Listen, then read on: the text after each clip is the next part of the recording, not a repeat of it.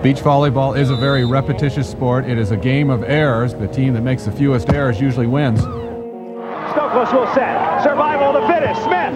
Here comes Frohoff.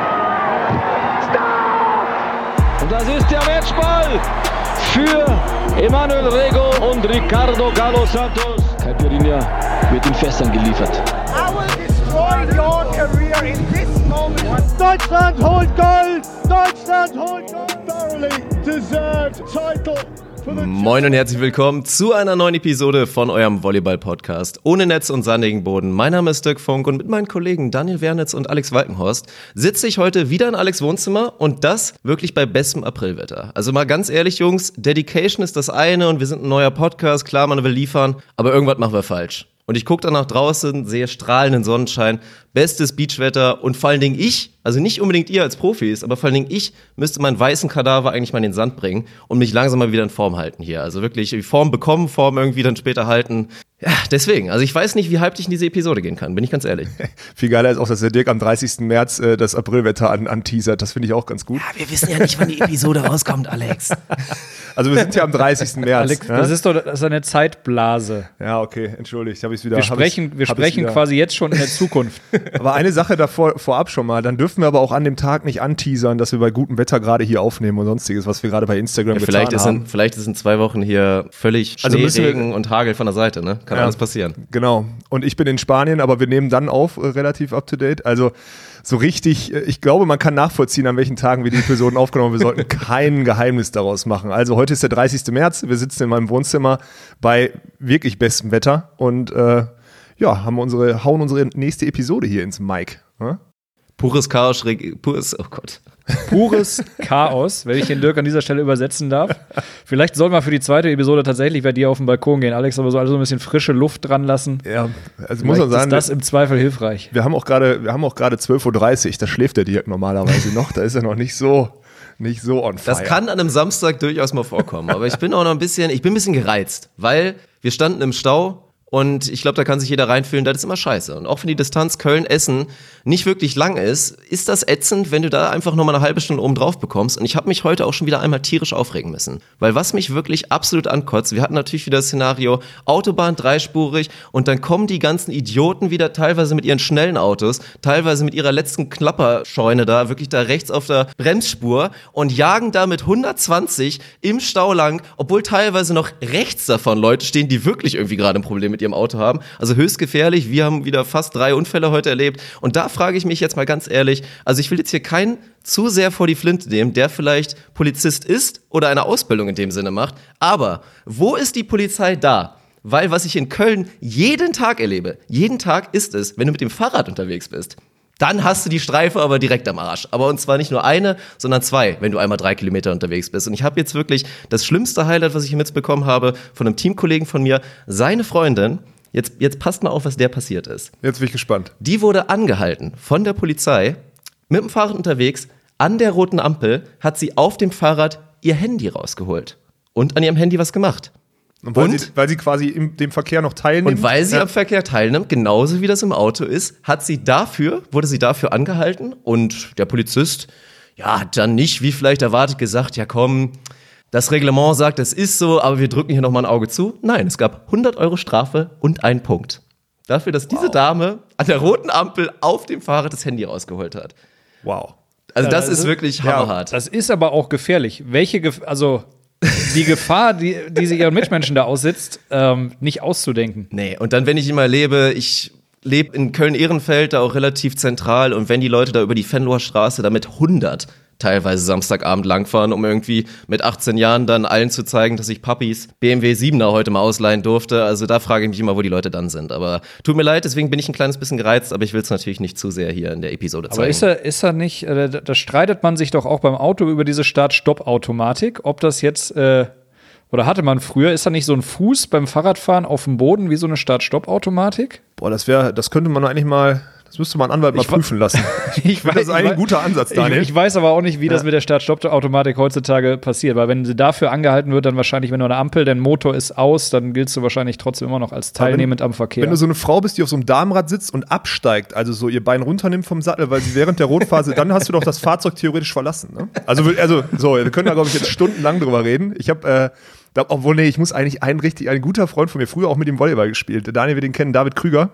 Äh, der hat in Leipzig äh, nach einer Studentenparty, ist er mit dem Fahrrad zurück, äh, wurde, wurde angehalten, hatte natürlich ein paar Kaltgetränke drin und ähm, er musste dann ja seinen Führerschein neu machen, musste zum Idiotentest und sonstiges. Das Witzige ist, er durfte halt, er musste erstmal zwei Jahre gar nicht, äh, also durfte gar kein Auto fahren, dann den Führerschein neu machen.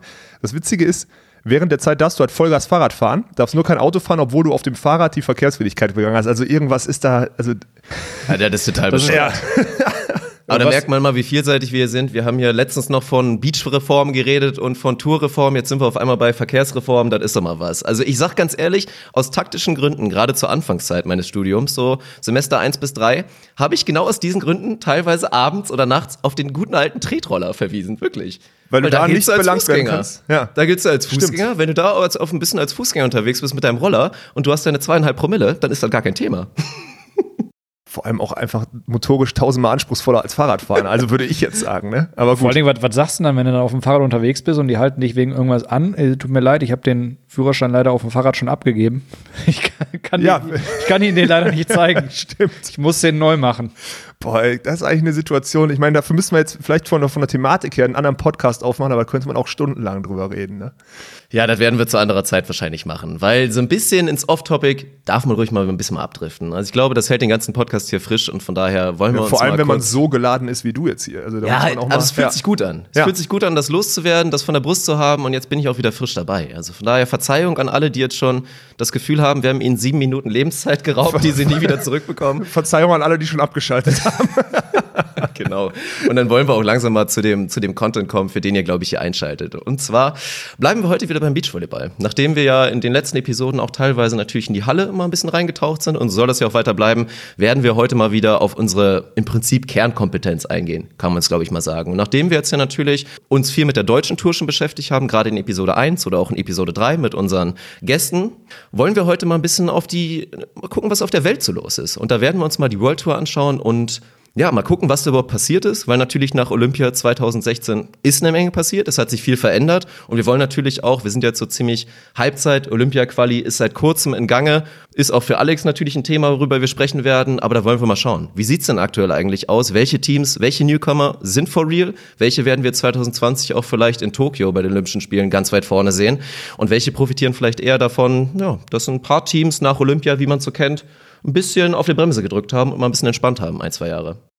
Ja, das ist auch wieder ein komplexes Thema. Ich habe gerade schon bei der Vorbereitung den Jungs gesagt, ich könnte da ja einen stundenlangen Monolog drüber halten. Ähm, wichtig ist, glaube ich, dass wir, dass wir so ein bisschen thematisch anfangen. Nach 2016 gibt es natürlich in dem nacholympischen Jahr erstmal immer viele neue Teamkonstellationen. Es gibt auch ganz historisch gesehen, auch 2000, 2018 hat man das ja auch gesehen, immer wieder neue Teamkonstellationen. Wir werden natürlich auch auf die Thematik der Brasilianer eingehen. Die haben ja selbst in 2019 noch neue Teamkonstellationen jetzt an den Start gebracht. Und ähm, ja, da gibt's gibt's ewig viele, viele Punkte, an denen wir ansetzen können. Ich weiß nicht, äh, an welchem du jetzt starten möchtest, Dirk. Ich, äh, Ja, was glaube ich erstmal wichtig ist für viele, die jetzt auch nicht da so ganz tief in dem Thema mit drin sind, nochmal so ein bisschen zu erklären, wie das überhaupt zustande kommt. Dass wir eben in die Weltrangliste reinschauen und wir sehen da viele neue Namen und vor allen Dingen aber auch viele Namen, die wir da eigentlich erwarten würden. Und woran das liegt. Also du hast jetzt klar gesagt, Teams, die sich neu zusammenstellen, dann ändert sich natürlich das Ganze mit den Punkten und so weiter oder auch Punkte, die dann vorher nicht zusammen geholt wurden. Aber was ist mit den Teams, die weiter bestehen bleiben nach so einem olympischen Turnier und dann einfach vielleicht die ersten beiden Jahre ein bisschen locker lassen? Also woran liegt das? Wie kommt sowas zustande?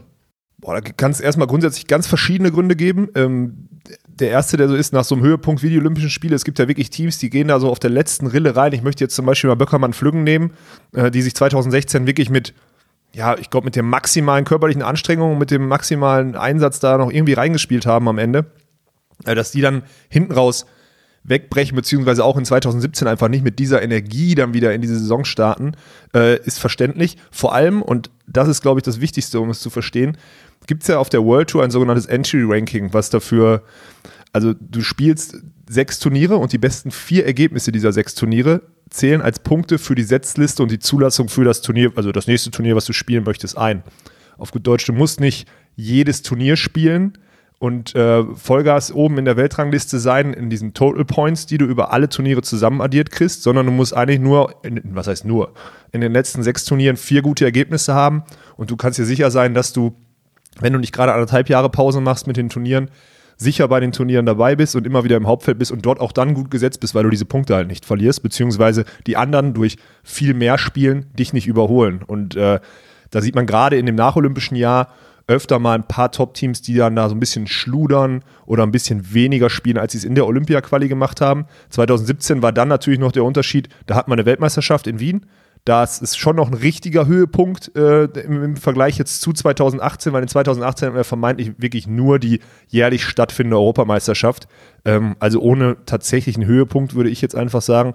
Und da merkt man dann schon, und das werden wir ja gleich im Blick auf die Rangliste auch sehen, dass da ein paar, Turnier, äh, paar Teams echt eine ruhigere Kugel schieben. So, das wären so die Hauptargumente, die ich jetzt vor, davor mal reinbringen muss, damit man das überhaupt versteht, denke ich. Ja. ja, genau. Das hatten wir auch schon in einer Episode mal erwähnt, 2017. Laboureur Sude, die da zwischenzeitlich Weltranglisten Ersten waren. Das war natürlich eine sackstarke Leistung, aber die haben eben genau das gemacht, was vermeintlich viele Top-Teams nicht gemacht haben. Die haben alles gespielt, was sie konnten, haben einfach angegriffen und auch bewusst gesagt, ey, wir nutzen jetzt diese Chance. Nicht alle Top-Teams sind überall dabei und wir versuchen, die großen Ergebnisse reinzusammeln. Und das haben sie geschafft und so mit sich da auch etabliert. Und genau das sehen wir auch jetzt wieder, sagst du richtig, 2018 was wir da erlebt haben. Und wir gucken einfach mal jetzt in die Rangliste, in die Weltrangliste und sehen sowohl bei den Damen als auch bei den Männern da Teams, die hätten wir da vor einem Jahr, vor zwei Jahren mit Sicherheit nicht erwartet. Bei den Männern sind das natürlich, sind wir auch schon mal drauf eingegangen, das norwegische Sensationsteam, was da eigentlich mehr oder weniger aus dem Nichts kam und 2018 einfach mal alles überrollt hat. Mol Sorum, die zwischenzeitlich vier Turniere hintereinander gewonnen hatten, Europameister geworden sind, alle Majors im Prinzip gewonnen haben, das World Tour Finale gewonnen haben und jetzt erst im Januar in Den Haag das erste Mal überhaupt wieder geschlagen worden. Also wirklich absoluter Wahnsinn. Und bei den Damen ist das ein Team mit Heather Bansley und Brandy Wilkerson, das eigentlich noch nicht mal das Top-Team in Kanada sein sollte, nominell, und die jetzt da auch ein bisschen überraschend viel, viel gespielt haben, viele tolle Ergebnisse gemacht haben, die, die jetzt da ganz oben stehen. Und für uns ist das jetzt, glaube ich, ein bisschen die Aufgabe zu bewerten, sowohl bei beiden Teams. Ich glaube, bei den Männern haben wir da eine gewisse Tendenz. Sind die jetzt wirklich der Real Deal? Also sind auch diese Teams, die da oben stehen, automatisch Favoriten für 2020 Tokio? Oder reden wir eben davon, dass sich jetzt viele Teams und auch erfahrene Teams, die ein bisschen locker gelassen haben, sich jetzt da wieder hocharbeiten werden und vielleicht eigentlich ein bisschen höher anzusiedeln sind? Das ist äh, eine Sache, die wir uns, ja, mit, also kann man, kann man jetzt auch drüber streiten und kann, man kann auch nur mutmaßen. Also ich sehe zum Beispiel gerade bei den Frauen mit äh, Bensley Wilkerson nicht die Nummer eins der Welt, wenn es jetzt wirklich auf den Höhepunkt geht. Also ich glaube, das, das haben wir auch letztes Jahr beim World Tour Final zum Beispiel gesehen, dass sie dann am Ende dann doch nicht äh, den ersten Platz abräumen und so weiter und so fort. Ähm, Klar, die, die Frau Wilkerson, gute Aufschlägerin, springt verdammt hoch, ist nicht die größte Blockerin. Frau echt hoch, ne? Unfassbare ne? Blockqualitäten, ja. wirklich. Also ich, auch manchmal, wer Bock hat, guckt sich mal die Insta, das Instagram-Profil oder so von ihr ab. Die springt wirklich männlich, kann man nicht anders sagen. Ähm, am Ende ist es aber so, Heather Bensley, auch jetzt schon Jahre dabei, die ist gegen die Top-Teams im Sideout einfach nicht stark genug, um da wirklich Titel zu gewinnen. Also die Mädels haben viele Turniere gespielt, auch am Ende der Saison wirklich abgeräumt und sind dadurch dann jetzt am Ende auf Weltranglisten Platz 1 zu führen, aber effektiv für mich nicht das beste Team der Welt. Also da fallen mir andere Namen ein, soll ich sie direkt nennen oder äh, ich glaube auch, dass sie zum Beispiel im direkten Vergleich gegen ihre kanadischen Kolleginnen, also wenn sie fünfmal gegeneinander spielen, verlieren sie öfter als sie gewinnen, da bin ich mir ziemlich sicher. Und das sagt auch schon aus, dass eigentlich die vermeintlich Nummer zwei der Weltrangliste da äh, tendenziell schon mal stärker anzusiedeln ist. Ähm, dazu kommen die Amerikaner, die sich neu, die sich neu gefunden haben, zum Teil eine Carrie Walsh, die letztes Jahr so gut wie gar nicht gespielt hat, jetzt mit einer neuen Partnerin startet. Die Brasilianerinnen, die jetzt in verschiedenen Konstellationen wieder zu den Olympischen Spielen hin wieder Gas geben werden. Also da sind ein paar Teams, die ich auf jeden Fall weiter vorne sehe von der Spielqualität, von der, ich nenne das immer Endgeschwindigkeit. Ja. Aber als Momentaufnahme auf jeden Fall schon wieder eine charmante Geschichte. Also bei den Kanadierinnen ist ja auch wieder ein bisschen pikant. Wir wissen es natürlich nicht ganz genau, aber ich gehe mal fest davon aus, dass die Heather Bansley und die gute alte Sarah Pavan mit Sicherheit nicht mehr das beste Verhältnis haben, weil da war es der Klassiker. Sarah Pavan, die ja das große Ziel hatte, also auch eine lange und erfolgreiche Karriere als Hallennationalspielerin, die gesagt hat, ey, ich möchte zu den Olympischen Spielen und ich möchte im besten Fall auch eine Medaille holen. Und da hat sie gesehen, ich habe wahrscheinlich eine Chance beim Beachvolleyball. Das hat sie auch gemacht. Hat er jetzt natürlich auch in kurzen Jahren direkt eine Riesenentwicklung gemacht, sich in der Weltspitze etabliert. Hat aber gesagt, Heather Bansley, die ist mir nicht gut genug. Olympia 2016 war eine Enttäuschung. Ich hole mir eine andere Partnerin. Das ist jetzt Melissa Humana Paredes. Und aktuell, ja, sind es im Zweifel die anderen Kanadier, die jetzt in letzter Zeit zumindest eine bessere Ergebnisse gemacht haben. Was natürlich an der Blockerin, wie gesagt, liegt, der, der Frau Wilkerson. Aber ich bin mir da auch eher einig. Also ich glaube, bei den Frauen sehen wir aber im großen Gegensatz auch ein bisschen offeneres Feld. Also mich würde es da echt nicht wundern. Also für mich gibt es da zehn Teams, die du da reinschmeißen kannst. Und wir sehen es ja auch bei den World Tour Events. Da kommt immer wieder mal wieder ein neues Team hoch. Und auch bei den Brasilianerinnen, was im großen Kontrast vielleicht zu den Männern steht, worauf wir gleich eingehen werden, mit dem ganzen Tohu Wabu, was wir da sehen ja, bei den Männern. Wirklich. Bei den Frauen gibt es, gibt es fünf Teams, die, glaube ich, an jedem Tag X da oben sein können und die doch da oben im Treppchen stehen werden. Da, so stark sind sie immer noch. Wie sich die deutschen Teams da jetzt wirklich einordnen werden, da ja, haben wir ja schon teilweise versucht, ein bisschen zu beantworten. Das ist natürlich die große Frage.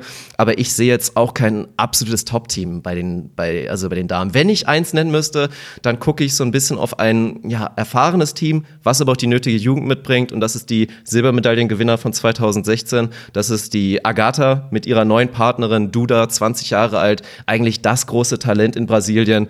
Und da könnte ich mir vorstellen, dass die für mich vielleicht noch die Hauptfavoriten sind für 2020. Aber es ist ganz schwierig. Und ich frage Daniel direkt mal, ich glaube, der wird uns jetzt auch nicht sagen, du, ich habe da wirklich ein festes Duo oder zwei. Du siehst das wahrscheinlich ähnlich und dass es ziemlich offen ist, oder? Ja, ich finde es äh, sowieso, wenn man nicht regelmäßig auf der World Tour unterwegs ist, äh, wie das der Alex ist, da merkt man äh, deutlich, dass er da etwas tiefer drin steckt. Ähm, das ist schwierig, gerade nach den Olympischen Spielen äh, in diesem Hin und Her den, den Überblick, äh, Überblick zu behalten. Ähm, was man auf jeden Fall feststellt, und das äh, stützt eigentlich die Aussage von Alex auch gerade, dass da ähm, viele Top-Teams so ein bisschen, bisschen locker lassen, ähm, dass einfach die Kanadierinnen von der Anzahl der Turniere auch ähm, eigentlich führend in der Rangliste sind, die sie gespielt haben in den letzten 365 Tagen. Und ähm, dann zwischendurch Teams, ähm, wie zum Beispiel auch Hermanova Slukova, sag ich mal, ähnliches, ähnliches äh, Punkte, äh, Punktekonto haben aber ähm, vier bis fünf Turniere weniger gespielt haben. Und ich äh, glaube, das wird sich jetzt zum, äh, zu den Olympischen Spielen hin, wird sich das wieder ein bisschen ähm, ausgleichen und ich denke, ähm, das Ranking wird dann auch nochmal äh, spannend sein und sich zu verschieben. Aber da jetzt zu sagen, das eine Team wird es, ähm, schwierig. Also ich glaube, geschlechterabhängig ist es vielleicht nicht unbedingt, aber gerade bei den Frauen hat man das Gefühl, harte Arbeit und im Zweifel ein guter Plan und da einfach fast jedes Turnier mitnehmen zu können mit dem richtigen Team drumherum, zahlt sich dann meistens aus. Also das sieht man ja teilweise auch bei, bei Team Ittlinger Behrens, die durch viele erstmal Turnierteilnahmen, aber auch gute Ergebnisse sich da ja, etablieren könnten, wirklich auf der World Tour. Und ja auch, auch wenn sie getrennt sind, stand jetzt wären sie immer noch Platz 15 in der Weltrangliste. Und ich gucke darauf ein Team, das ist auch wirklich erstaunlich für mich. 2017 war sie nämlich auch noch auf der Norderney bei einem Kategorie 1 Plus Turnier. Das ist die Maria Fe Atacho del Solar, die jetzt auf einmal Platz 8 in der Weltrangliste ist und sich da hochgearbeitet hat. Also was ich da Natürlich war sie da auch schon eine World Tour Spielerin, die sich erstmal auf, auch auf ein Stern, zwei Stern Turnieren da hochgearbeitet hat, aber jetzt so schnell in wenigen Jahren da wirklich den Weg in die Spitze gefunden hat. Also das ist erstaunlich, aber viele dieser Teams deswegen glaube ich auch laufen da ein bisschen Gefahr, vielleicht wieder ein bisschen runterzurutschen, weil wir haben da einfach Namen, ich meine, Carrie Walsh haben wir erlebt, auch die wird wieder ein Thema sein 2020.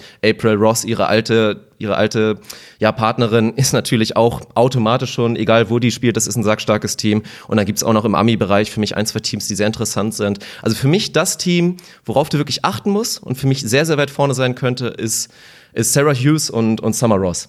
Sehr, sehr spannendes Team. Also gerade ganz, ganz interessant. In Amerika ist es ja tatsächlich so, dass du da auf dem College Beachvolleyball spielen kannst und den klaren Fokus da haben kannst. Genau wie es da College Football gibt, College Basketball, gibt es inzwischen eben auch College, College Beach Volleyball. Und da das Team Hughes Clays, die sich dann nach einer auch erfolgreichen Turnier erstmal auf der World Tour dann trennen mussten, weil Sarah Hughes die große Chance bekommen hat mit Summer Ross, eine ja auch eine überragende Blockerin. Also eine der komplettesten Spielerinnen, glaube ich, auf der Welt. Aber ganz schön unkonventionell. Aber ja, ja. ja, ja und auch, glaube ich, für dich optisch interessanter Fall, weil wir haben schon in einer Episode ja. so ein bisschen über die No-Gos gesprochen und die gute Summer Ross. Also ich weiß nicht, das ist Sunblocker Stufe 1000, ja, 1000 den wir da immer plus, auf ihrer empfindlichen Haut sehen. Also die ist wirklich eine weiße Leimwand und dann irgendwie so ein bisschen rosane Lippen gucken daraus. Also sehr, sehr spannend. Deswegen mag man sie vielleicht auch unterschätzen, aber die ist extrem gefährlich. Und das ist für mich ein Team, was da vielleicht vielleicht überraschend ganz, ganz oben dabei sein könnte 2020. Ja, grundsätzlich muss man zu dieser College-Thematik in den USA sagen, ich war auch letztes Jahr zweimal in Kalifornien, einmal im Urlaub im September und dann auch nochmal im November zu, zu einem äh, Turnier der P1440-Serie. Und was da jetzt passiert, gerade oft im Frauenbereich, äh, ist wirklich beeindruckend. Da schießen jetzt in den nächsten Jahren, und da wird sich die Welt auch umgucken, da schießen jetzt Talente und Talente einfach aus den USA auf die Weltserie, weil unfassbar viel Geld ganz früh in diese Athleten gesteckt wird. Ich habe mich mal erkundigt, woran das liegt, um mal so einen kurzen Sidefact da reinzubringen. Und zwar haben ja die, äh, die Colleges alle so ein spezielles Raster. Das heißt, sie dürfen nur so viele, so viele Stipendien vergeben an Männer wie auch an Frauen. Und jetzt suchen sie sich natürlich irgendwie Sportarten, wo die Frauen dann auch, also ich meine, eine Frauen-Football-Mannschaft machen sie dann nicht, aber sie wollen alle eine Football-Männermannschaft, geben also 40 Stipendien dann für die Spieler raus. So, und dann musst du erstmal, brauchst du erstmal eine Frauen-Volleyball-Mannschaft, ein Frauen-Beachvolleyball-Team, die spielen da so eine Art äh, Teamkonstellation, so Continental Cup ähnlich, mit mehreren Teams, immer so im Ligasystem gegeneinander. Ähm, da brauchst du ein paar und eine Basketballmannschaft, um überhaupt mal dein College Football-Team überhaupt aufzufangen. Und das ist der Grund, warum da jetzt massiv viel Geld und deswegen auch massiv viele gute Spielerinnen rauskommen. Also da gibt es auch noch andere Ami-Teams, die man nennen müsste. Ähm, was ich interessant, äh, interessant finde, was Daniel auch vorhin gesagt hat, wenn man sich jetzt dieses Entry-Ranking, was ich am Anfang der, ähm, der, dieser Episode jetzt hier mal angesprochen habe, dass die letzten vier oder die besten vier der letzten sechs gespielten Ergebnisse von dir reinziehen, da sind nämlich jetzt aktuell zum Beispiel das tschechische Team Hermanova Stukova, nämlich an eins. Die haben mit 3200 Entry Points da jetzt gerade die Nase vorn.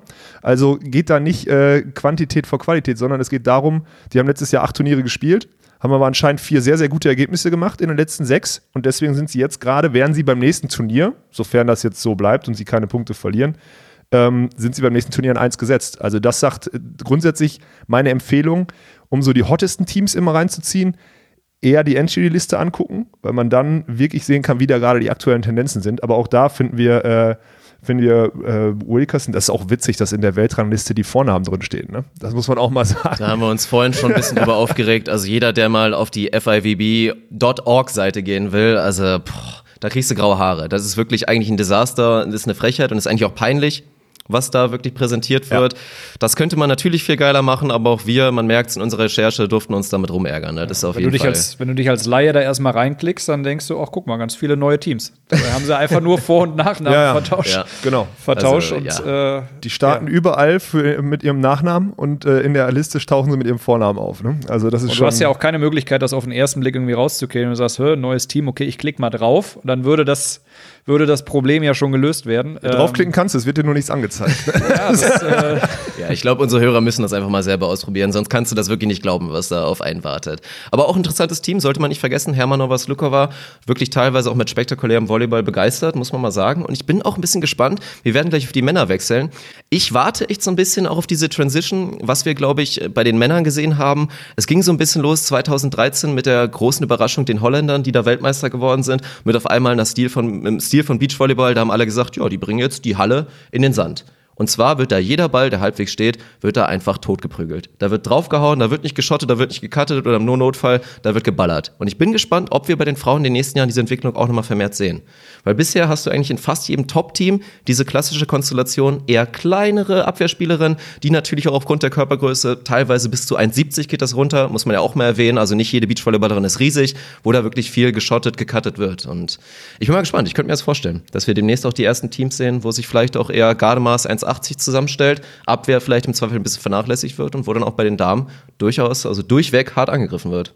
Das Projekt gibt es ja schon auf Schweizer Seite mit äh, Anouk Verge-Depré und ja. Joanna Heidrich. Jetzt muss man sagen, Joanna war letztes Jahr verletzt und ähm, ich will dieses, ich, ich kann noch keine Wertung zu diesem Projekt sehen, muss ich ganz klar sagen. Also das war, sie war durch die Verletzung, konnten sich noch nicht so einspielen, haben ein paar solide Ergebnisse gemacht, einfach weil sie auch im Sideout wahrscheinlich Quoten spielen, die dann, die dann die anderen Abwehrspielerinnen, also die Spieler, die Teams mit einem kleinen Spieler halt nicht spielen können. Ich weiß nicht, wie erfolgreich das im Blockabwehr war. Äh, wird sich jetzt zeigen, aber ich kann mir vorstellen, dass die Tendenz dahin geht. Am Ende muss man aber ganz klar sagen, äh, ist es bei den Frauen, naja, es ist noch, ich will jetzt nicht, ich will nicht zu negativ wirken, aber es ist auch noch eher so ein Fehlervermeidungssport. Also wir sind noch weit davon entfernt von dieser, von dieser Athletik und von dieser Athletikdominanz, die bei den Herren jetzt passiert. Und da sieht man ja auch vor allem unabhängig von der Breite der Top-Teams und wie viele wirklich gute Teams es bei den Herren gibt und wie viele Teams bei den Damen, sieht man einfach, dass man da auch, naja, vermeintlich unsportlich, wenn man das mal so sagen darf, für eine Weltklasse-Athletin richtig erfolgreich sein kann. Und äh, das möchte ich, da muss ich ein Team, muss ich mal nennen, und zwar ist es dieses junge brasilianische Team Anna Patrizia und Rebecca. Ich glaube, das ist, also mit Verlaub gesagt, das ist das schwerste Team der Tour. Ja, beide wirklich nicht fit, ganz klar. Die Anna Patricia, die Blockerin, 20 Jahre jung, ein also wirklich riesig. Ich weiß nicht, ob Daniel äh, mittlerweile rausgefunden hat, wie groß die wirklich ist. Gefühlt ist sie so groß wie ich. Auf jeden Fall hat, ist sie so in derselben Gewichtsklasse. Ähm, hat aber auch, würde ich sagen, sind die mit das hotteste Team, worauf es zu achten gilt, auch bei den Brasis. Ähm, Also sportlich gesehen jetzt, Sportlich. Ja, ja, ja. Sagt ihr das nicht so in eurem NBA, das ist euer hotteste ja, nein, Team? So, ich wollte jetzt gerade, ich wollte dich gerade abholen mit deinem, mit deinem Vokabular. Entschuldige. Ähm, ja, die haben im letzten, im letzten halben Jahr selbst ein, das muss man auch mal sagen, die haben das Indoor-Turnier in Den Haag gewonnen, ja, als Brasilianer. Die sind nicht gewohnt, in der Halle zu spielen und haben dort gewonnen. Das ist ein Zeichen von absoluter Qualität. Und da wird auf jeden Fall noch ein interessantes Team zu den anderen brasilianischen dazukommen. Aber am Ende, die Männerwelt, die Männerweltspitze, die ist einfach äh, ja, um einiges breiter und vor allem um einiges athletikorientierter. Der Daniel, der zuckt gerade mit der Hand, der weiß, wie groß sie ist. Äh, ja, also Anna Patricia Silva Ramos habe ich einen Wikipedia-Eintrag gefunden. Demnach ist sie 1,75 groß. Dann wird es nicht die richtige Spielerin sein. Aber ist äh, Vielleicht Beachvolleyballerin, Partnerin, Partnerin seit 2017. Rebecca, äh, ich äh, spare mir jetzt den restlichen Nachnamen, weil das geht schief. Ähm, aber die ist auch nur 1,75 groß. Ja, also irgendwas stimmt da nicht. Äh, Die ist Also- auf jeden Fall, die eine ist riesig. Das kann ich schon mal sagen. Ich wollte gerade sagen, Alex hat sie zumindest schon mal live gesehen, von daher Ja. glauben wir jetzt mal nicht Wikipedia in der Ausnahme, glauben vielleicht mal Alex. Und man muss auch nochmal dazu sagen, wir betreiben hier selbstverständlich kein Bodyshaming, aber ich musste Alex recht geben. Also zum Beispiel eine Laura Ludwig hat da inzwischen auch einfach einen Standard gesetzt, wie fit da eine Frau sich wirklich da macht für, für eine Beachvolleyball-Saison. Und das ist schon für mich auch sehr interessant, weil jeder, der so ein bisschen den Körperkult in Brasilien kennt, ich habe auch einen Kumpel, der ein Auslandssemester gemacht, man glaubt das da nicht. Also klar, Copacabana, jeder will fit sein, aber du gehst dann in ein Fitnessstudio und da ist es nicht wie bei uns so, dass du im Zweifel froh bist, wenn du zwei Squat-Racks findest, weil sonst alle nur Bankdrücken und hier ein paar Bizeps-Curls machen wollen. In Brasilien hat jedes Fitnessstudio ein wirklich ein riesen wo du nur deinen Arsch trainieren kannst. Ja. Also wirklich, gerade bei Ja. den Frauen unfassbarer Körperkult. Und von daher fand ich es auch spannend zu sehen, zwei junge Damen, die, wenn man es mal so sagt, offensichtlich noch viel Potenzial mitbringen. Viel Potenzial, Wenn es darum geht, absolut. sich fit zu machen und aus Ja. ihrem Körper rein physisch wirklich das meiste noch rauszuholen. Also von daher mit Sicherheit ein absolut gefährliches Team. Ja, und für alle, die da draußen jetzt sagen, boah, wie kann der, kann der Walkenhaus denn so über die Spielerin reden und so, die machen doch, ja, die machen viel Sport und was auch immer und das ist auch, ich habe auch nicht volleyballerische Qualität abgesprochen, aber Fakt ist auch, hat man so viel weiche Teilmassen und so muss man das einfach nennen, am Körper. Nee, das wird so genannt, in der Sportwissenschaft wird es auch so genannt, die weichen Teilmassen, die schaffen, dann, mit so viel weichen Teilmassen am Körper schaffst du es nicht, eine gute Stabilität in der Luft hinzukriegen und dadurch wird definitiv zumindest deine Angriffs- und deine Blocksituationen werden um ein massives erschwert. Und das ist, Dirk hat es gerade viel Potenzial genannt, äh, ja schon fast erschreckend, wenn man dann mit solch Weichteilen äh, oder solchen weichen Körperteilen oder wie auch immer oder Teilmassen äh, dann Goldmedaillen auf der World Tour gewinnen kann. Also das wird man bei den Männern zeitnah nicht sehen und ich glaube auch eigentlich nie wiedersehen. Nein. Nö, mit Sicherheit nicht. Also da sieht man auch, dass so ein gewisser Bruno vielleicht nicht mehr ganz so die Form hatte, die er so 2016 hatte. Das sieht man auch. Über den Jungen werden wir auch gleich sprechen. Aber fangen wir doch erstmal jetzt mit dem absoluten Top-Team an. Wie gesagt, mit den Newcomern, mit den Shootingstars, den Superstars. Alles abgeräumt 2018. Und gerade auch Anders Mohl, der, der junge Blocker, eigentlich der Rising Star jetzt aktuell in der Beachvolleyball-Szene, hat, glaube ich, 2018 auch alles an Awards mitgenommen. Most Improved Player, MVP, bester Aufschläger, bester Angreifer. Sein Abwehrspieler Christian Sorum hat natürlich auch noch den besten Abwehrspieler bekommen für die Tour. Also wirklich alles gewonnen. Alex durfte Anfang des Jahres schon gegen sie spielen in Den Haag und hat sich da auch, haben wir auch schon mal erwähnt, hat Daniel auch schon was gesagt, sehr, sehr gut angestellt. Aber trotzdem will ich euch direkt mal fragen, weil ich glaube, die Ergebnisse sprechen für sich. Aber was macht diese beiden Jungs denn so gut? Also warum, wie haben die das geschafft, wirklich aus dem Nichts alles zu dominieren? Was macht diese beiden Jungs so gut?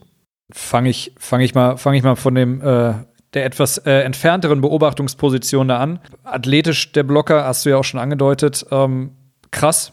Und äh, sag ich mal, selbst auf den, auf den kleinen Streaming-Monitoren, wo man die Spiele teilweise nur noch verfolgen kann, ähm, ist das schon sehr, sehr gut zu erkennen, wie dominant und wie präsent er da am Netz ist. Und ähm, äh, Zuspiel bei den beiden, gerade bei dem von dem Blocker, finde ich, äh, finde ich sehr, sehr gut. Und ich glaube, das ist auch mit ein entscheidendes Kriterium, warum die gerade im Break so stark sind, dass, also, wenn er es schafft, vorne das Feld klein zu machen, dass sein Abwehrspieler da hinten Bälle einsammeln kann, dass sie eben ähm, ja, die Sachen auch, äh, also die Bälle auch in, in Breaks konvertieren können und nicht einfach nur sagen, okay, wir, wir berühren viel, wir blocken was, wir wehren was ab, aber das Ganze eben auch ähm, zu barer Münze ähm, umzufunktionieren.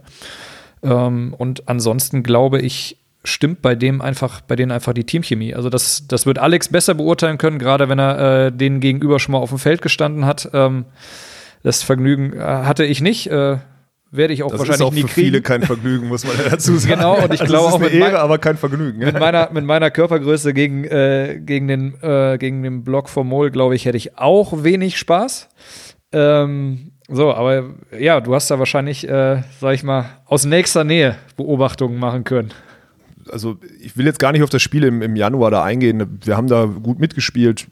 Am Ende haben wir die Sätze dann immer so ein bisschen hergeschenkt. Ja, man weiß immer nicht, wenn man einen gewinnt, dann ist man im dritten Satz, dann kann man das Spiel vielleicht auch gewinnen. Ähm, aber das sehe ich gar nicht so, will ich jetzt gar nicht so in den, in den Raum stellen.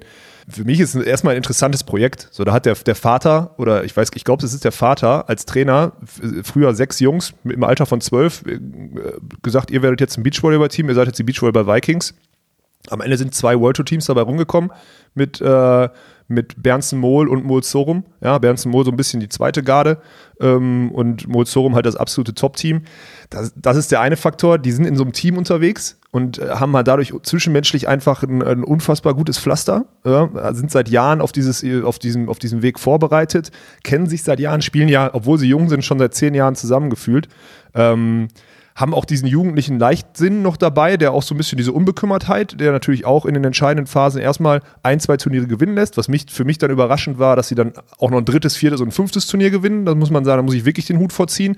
Aber das war so ein Flow-Zustand. Ne? Und ich glaube auch zum Beispiel, dass man diese Winning Streak da auch in der in, der, in dieser Länge mit, mit einem Alter von 35 nicht mehr hingekriegt hätte in der aktuellen Weltspitze. Aber die Jungs, die waren dann einfach auf so einer, sind auf so einer Wolke geschwebt. Und ähm, ja, muss man sagen, der Anders Mohl, der macht natürlich, der setzt, ich will nicht sagen neue Maßstäbe, weil man hatte auch schon mal einen Phil Dallhauser, der in ähnlichen Sphären geblockt hat. Aber äh, der Mann, der hat nicht nur von der Reichhöhe, auch von der Antizipation und von der Armhaltung und auch von der, von der Schnellkraft und von der Schnelligkeit, wie er sich da oben am Netz aufbauen kann, echt schon massive Vorteile gegenüber vielen anderen Blockern und das macht den Unterschied. Ich würde eine Sache komplett raus, ich habe mich auch letztes Jahr total verwundert, den Christian Sorum als besten Abwehrspieler zu, äh, zu betiteln. Entschuldigung, das ist ein guter Abwehrspieler, aber da gibt es bessere auf der Welt.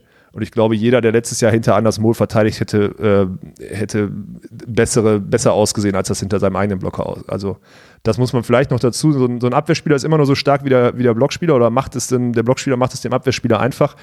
Ähm, ja, am Ende, ich bin gespannt, wie sie es jetzt äh, an der, der, der äh, Herr Mohl, der war ja auch verletzt jetzt am Knie. Ich weiß nicht, ob diese Ja. anstrengende Saison da vielleicht schon, ob er der schon Tribut zollen muss. Ich meine, wenn der natürlich mit äh, 80 Kilo Körpergewicht und 2,6 Meter sechs Größe jedes Mal 1,20 Meter springt, so gefühlt. Ich übertreibe natürlich jetzt ein bisschen in allen Sphären, aber dann, ähm, ja, kann das schon, kann das schon auch ein bisschen auf die Patella sehen oder was auch immer gehen. Er ist jetzt in China gemeldet und dann bin ich echt mal gespannt, ob die jetzt, wo alle Teams sich wirklich formiert haben, ob die auch weiter, die werden weiter oben mitspielen, aber ob die weiter Reihe für Reihe Turniere gewinnen, ich bezweifle das, sage ich ganz ehrlich. Ja, das muss man bezweifeln. Also deswegen, es war ja, es war exceptional. Das gibt's nicht so oft. Sie haben ja auch Rekorde gebrochen. Ich glaube, innerhalb dieser, dieser Streak von vier, fünf Monaten über 250.000 Dollar verdient, damit einen absoluten Rekord aufgestellt. Also der Wahnsinn. Deswegen, sowas sieht man nicht oft und ich glaube, damit können wir 2019 auch nicht mit rechnen. Aber es ist schon sehr, sehr beeindruckend. Gerade Anders Mohl finde ich auch, es ist schon wirklich Phil Dahlhauser-esk und Ja. Eigentlich ist ein Vergleich zu Phil Dahlhauser automatisch Blasphemie, aber ich glaube, bei Anders Moll muss man da mal eine Ausnahme anmachen. Also gerade die Elemente, die ihn Dahlhauser so großartig machen, der, natürlich der Block und das ist außergewöhnlich als 21 ist der gute Anders.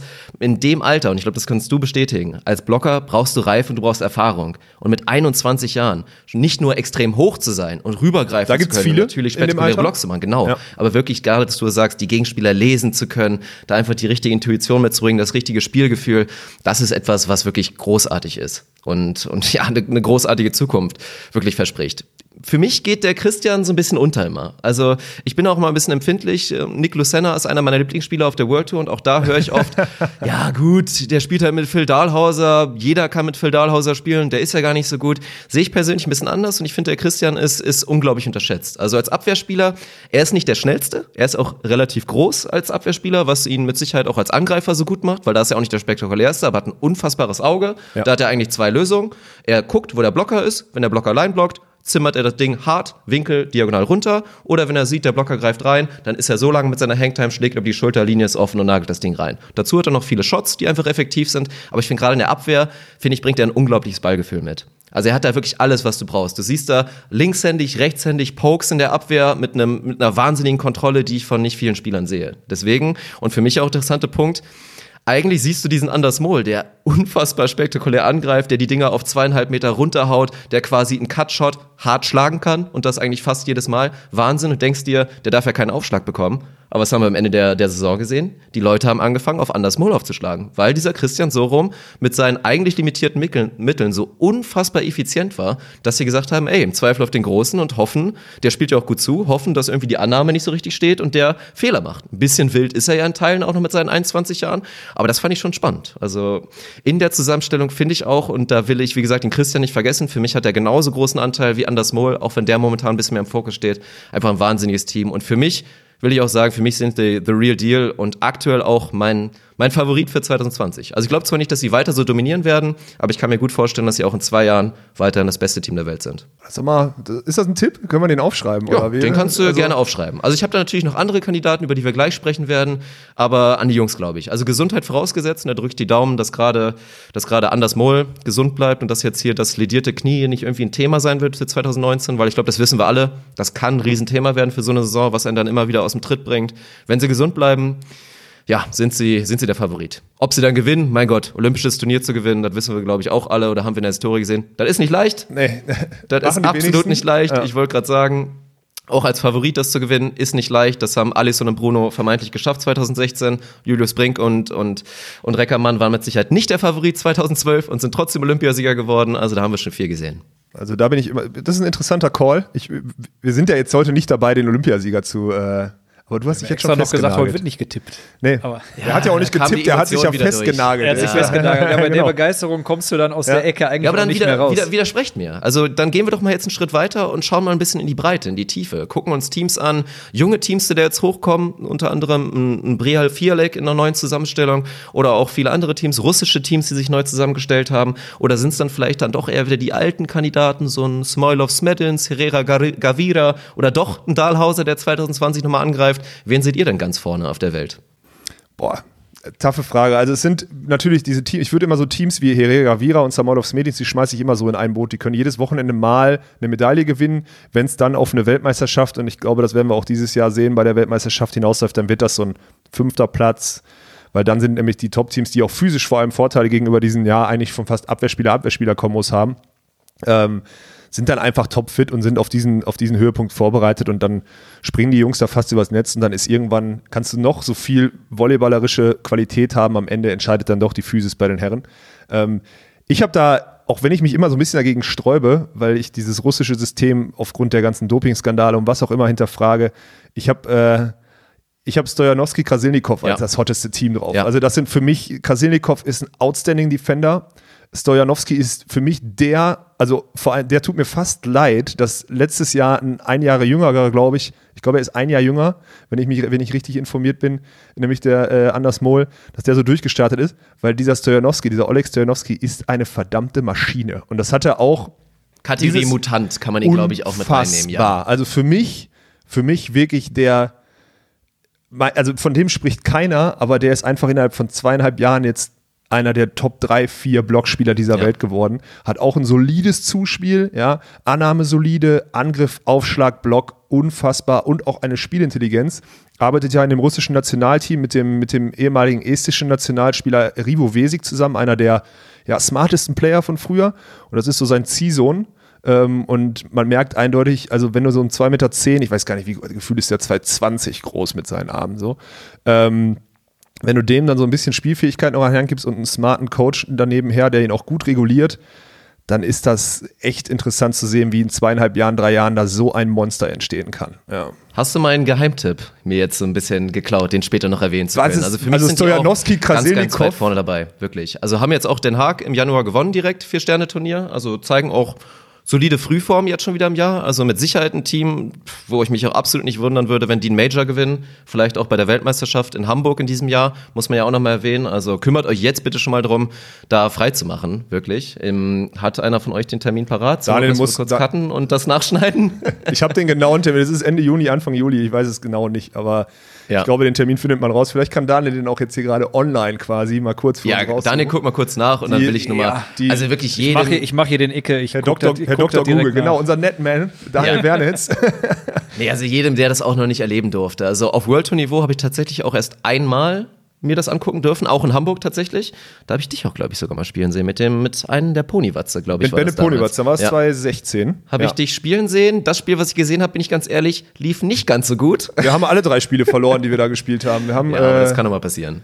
ja, gegen Brasilien, ich weiß gar nicht mehr, welches Team es war. Evandro war auf jeden Fall dabei. Äh, gegen äh, Semenov Krasilnikov, wo wir beim Herrn Krasilnikov sind. Und gegen Crew Rowlandson, die Franzosen verloren in der Gruppe. Ja, aber wir haben fünf Sterne Hauptfeld gespielt. Das war erstmal. Ja, also auf jeden Fall auch ein Highlight. Und es Ja. war ein Highlight zum Zuschauen und deswegen jedem, der sich das freischaufeln kann, Ende Juni, Anfang Juli, macht das bitte. Also uns wird man in Teilen da mit Sicherheit auch sehen. Vielleicht, ja, Daniel, schieb direkt mal nach, den genau Ja, das ist genau sehr, Datum. sehr, sehr präzise formuliert. 28. Juni geht's los bis äh, 7.7. So, Wunderbar. Da, war ich doch, da waren wir doch jetzt nicht. Waren wir also- nicht dran. Also nehmt Ende euch frei, sagt eurem Chef schon mal, schon mal Bescheid und dann kommt da hin und wie gesagt, also wir werden zumindest in Teilen auch versuchen da zu sein.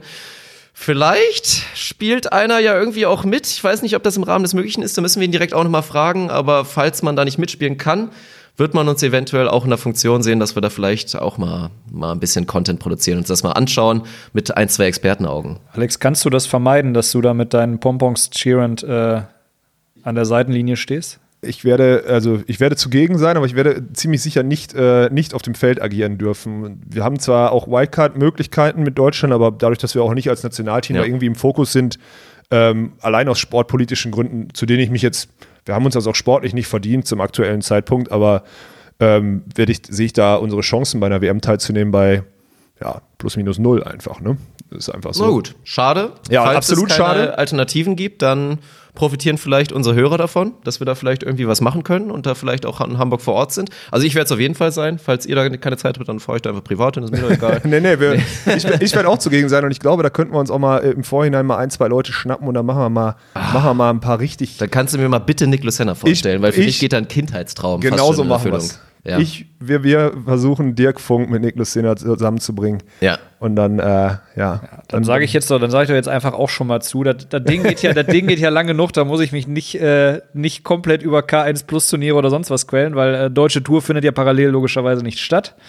Ja, schön. Dann, hat die, dann, dann ist die Weltmeisterschaft und einen Daniel werden jetzt reicher. Da, freuen, da, da, da freut sich Hamburg bestimmt. Hamburg lacht heute. Ja. Ja, aber dann interessiert mich doch jetzt nochmal, dann wechseln wir nochmal kurz jetzt hier zu Daniel, der noch nicht gesagt hat, hier seine Tipps, seine Geheimtipps vielleicht auch und was jetzt das nächste große Thema sein wird. Bisher haben wir sie komplett außen vor gelassen. Wirst du jetzt vielleicht endlich oder auch nicht eins der brasilianischen Teams nennen bei den Männern? Also hau mal deine Tipps raus, deine heißesten Kandidaten und dann müssen wir auf die Thematik, glaube ich, auch nochmal eingehen gleich. Oh, schwierig. Also ich sag mal, die beiden, die beiden Namen, die, äh, die einem klar in den Sinn kommen, und da sehe ich äh, Krasilnikov, Stojanowski nicht unbedingt als, äh, als Geheimtipp. Ich, äh, wenn ich mich recht entsinne, waren die beiden letztes Jahr auch in Spanien äh, im Trainingslager. Und äh, da war das auch schon unter Trainingsbedingungen äh, beeindruckend. Ähm, Aber die habe ich genannt. Du musst jemand anders nennen. ja, ich weiß, ich muss noch jemand anders Ja, nennen. oder du musst dich halt früher Ähm, zu Wort melden und nicht den letzten Sagen wir mal, nennen. will ich dich direkt mal fragen, weil ich hatte sie jetzt bisher noch nicht erwähnt. Eigentlich nach Olympia war für mich klipp und klar, und das habe ich auch allen erzählt, die mich gefragt haben, manchmal auch Leuten, die mich nicht gefragt haben, denen habe ich das einfach so erzählt, dass für mich ab jetzt das klar beste Team sein wird und das Team, was dominieren wird, weil ich damals noch nicht wusste, dass es Mol und Sorum überhaupt gibt, waren für mich das irgendwie, wie schon eben erwähnt, 2013 Weltmeister die Holländer. Alexander Brauer und, und Meuvsen, sagt man ja, glaube ich. Man sagt immer ganz gerne Möwsen oder muss dann aufpassen, dass man nicht Möse sagt. Aber so ähnlich, also ich glaube, Meuvsen sagt man tatsächlich, würde man es holländisch aussprechen, war für mich eigentlich das designierte Top-Team. Und das war fast schon ein bisschen enttäuschend, wie wenig Erfolg da doch letztendlich rumgesprungen ist. Also ist das ein Team, was du da eventuell auch ganz vorne sehen kannst oder zweifelst du da nach wie vor ein bisschen? Ich, ich glaube nicht. Ich glaube dich, also ihr, ihr Spielstil, den du vorhin ja schon beschrieben hast, äh, war, war zunächst einmal so ein bisschen, bisschen neu und anders und ich glaube dadurch auch ähm, so, so prägnant bzw. so erfolgreich. Ich glaube aber, das hat so ein bisschen den, den Zauber verloren und die anderen Teams haben sich darauf äh, mittlerweile auch ähm, soweit gut einstellen können. Ähm, so dass äh, ja, die sich vielleicht zu dem Spiel noch ein bisschen eine Alternative überlegen müssen, etwas variabler werden müssten. Ansonsten, ja, Dalhauser Lucena finde ich interessant. Ich glaube noch an Ähm, sie übrigens, will ich auch noch mal das, sagen. Äh, das wäre wahrscheinlich, aber ich, ich weiß nicht, ob der Dallhauser da nochmal wirklich für arbeiten würde. Jetzt muss man Das ja, ist, wenn da hab ich dann ja schon so wieder, ein- ich so habe schon wieder so ein- Side-Infos. So, ne? So ein ist- Feelgood. ja. Na komm, dann hau raus. Ich habe äh, ja jetzt das, das erste Vier-Sterne-Turnier dieses Jahr ist ja gespielt worden. Das erste echte, wenn ich jetzt mal äh, Den Haag ausklammere. In Doha, äh, klar, One Gender, also nur Männer. Und äh, Phil Dallhauser und Nick Lucena sind da einfach wieder ins, äh, ins Finale durchmarschiert, wurden dann von den, ja, wie soll man das sagen, von dem weiß nicht, ob sie sich fit gespritzt haben von diesem mega Überraschungsteam Chile, von den äh, Grimald, äh, ich glaube Cousins, äh, dann da, dort geschlagen. Mit, mit, der, mit der Prämisse, ich habe mich danach mit dem Sam Pedlo, mit dem kanadischen äh, Blockspieler da mal unterhalten. Phil Dahlhauser und Nick Lucina haben vor diesem Turnier zwei Wochen trainiert. Und Phil Dahlhauser geht dahin und macht, was Phil Dahlhauser halt macht. Er vernascht die ganze Weltspitze und das seit zwei Jahrzehnten. Das ist einfach ein Mann, der, und so gut Nick Lucina auch ist, der macht dann doch den Unterschied. Da wirst du mir aber auch recht geben, Dirk. Also Nick Lucina jetzt mit Chase Budinger, mit einem Average-Blocker ähm, aus den USA spielen zu lassen, würde nicht bedeuten, dass er Medaillen auf der World Tour holt. Das ist klar, oder? Also da sind wir uns einig. Da sind, da sind wir uns einig. Aber Okay. da darf nicht untergehen. Da hatte ich mich auch mit Daniel kurz drüber unterhalten auf der Hinfahrt, was ich einfach spannend finde. Und das ist eine Philosophiefrage. Klar, bei Dahlhauser sagt man die ganze Zeit, der wird das Sideout eh nicht bekommen. Der ist ein großartiger Zuspieler. Und müsste man nicht einfach neben Phil Dahlhauser einen ja, sehr starken Abwehrspieler, einen Angreifer-Abwehrspieler dahinstellen, der einfach jedes Sideout da hart reinnagelt oder einfach perfekt ist in seinem Sideout? Müsste es da nicht funktionieren? Und da hatten wir mal zwischenzeitlich eine Lösung. Das war Sean Rosenthal zu seiner Prime. Und jeder hat gesagt, die beiden sind jetzt die Jungs. Das ist das Team to beat. Und die sind gescheitert. Vielleicht, weil es persönlich auch irgendwie nicht geklappt hat oder weil Sean Rosenthal der Druck zu hoch war. Aber letztendlich ist, ist Phil Dahlhauser einen Schritt zurückgegangen, hat gesagt, nee, ich, ich setze jetzt hier auf meinen Buddy, der eigentlich schon abgeschrieben war komplett auf der World Tour, der aber perfekt zu ihm passt. Also ich finde, auch Nick Lucena macht dieses Team in wirklich, was Breaks angeht, so stark, weil er einfach verdammt viel hinten ausgräbt. Das stimmt, Und ja. natürlich dann von diesem erstmal unglaublichen, unglaublichen Zuspiel profitiert, weil Nick Lucena ist einer der vielleicht der einzige Junge auf der World Tour, wo ich sagen kann, der ist jetzt nicht wesentlich höher als ich im Angriff. Also das ist eigentlich Wahnsinn. Nein, das ist er wirklich nicht, Wahnsinn, wie oft der da trotzdem noch durchkommt. Also das ist natürlich krass. Ich gebe dir da völlig recht, aber trotzdem, man darf die Qualitäten von Nick nicht unterschätzen. Und ja, für mich sind sie gefährlich. Ich glaube, jeder, der, der Phil Dahlhauser hat ges- gesehen hat, entweder in, in Den Haag oder in, in Doha oder auch natürlich bei Turnieren im letzten Jahr, der Mann ist immer noch schweinegut. Und der ist auch immer noch schweinehoch. Und das wird da 2020 auch immer noch sein. Da, Da da ist ein Faktor, sorry, wenn ich da noch dazu, äh, ein Faktor zu seinem Buddy Nick Lucena. Ich glaube, das ist auch der einzige und deswegen glaube ich auch, dass die besser funktionieren. Phil Dahlhauser hat auch nachweislich, und das weiß mittlerweile auch jeder auf der Welt, eigentlich gar keinen Bock mehr zu reisen und eigentlich gar keinen Bock mehr internationale Turniere zu spielen. Der hat alles gewonnen und das schon vor zehn Jahren. Ne? Der spielt da immer noch, weil er einfach trotz wenig Aufwand, dass er fährt, der fährt nachweislich den geringsten Trainingsaufwand auf der Welt, ist er einfach immer noch ich würde ich würd sagen, der Beste. So.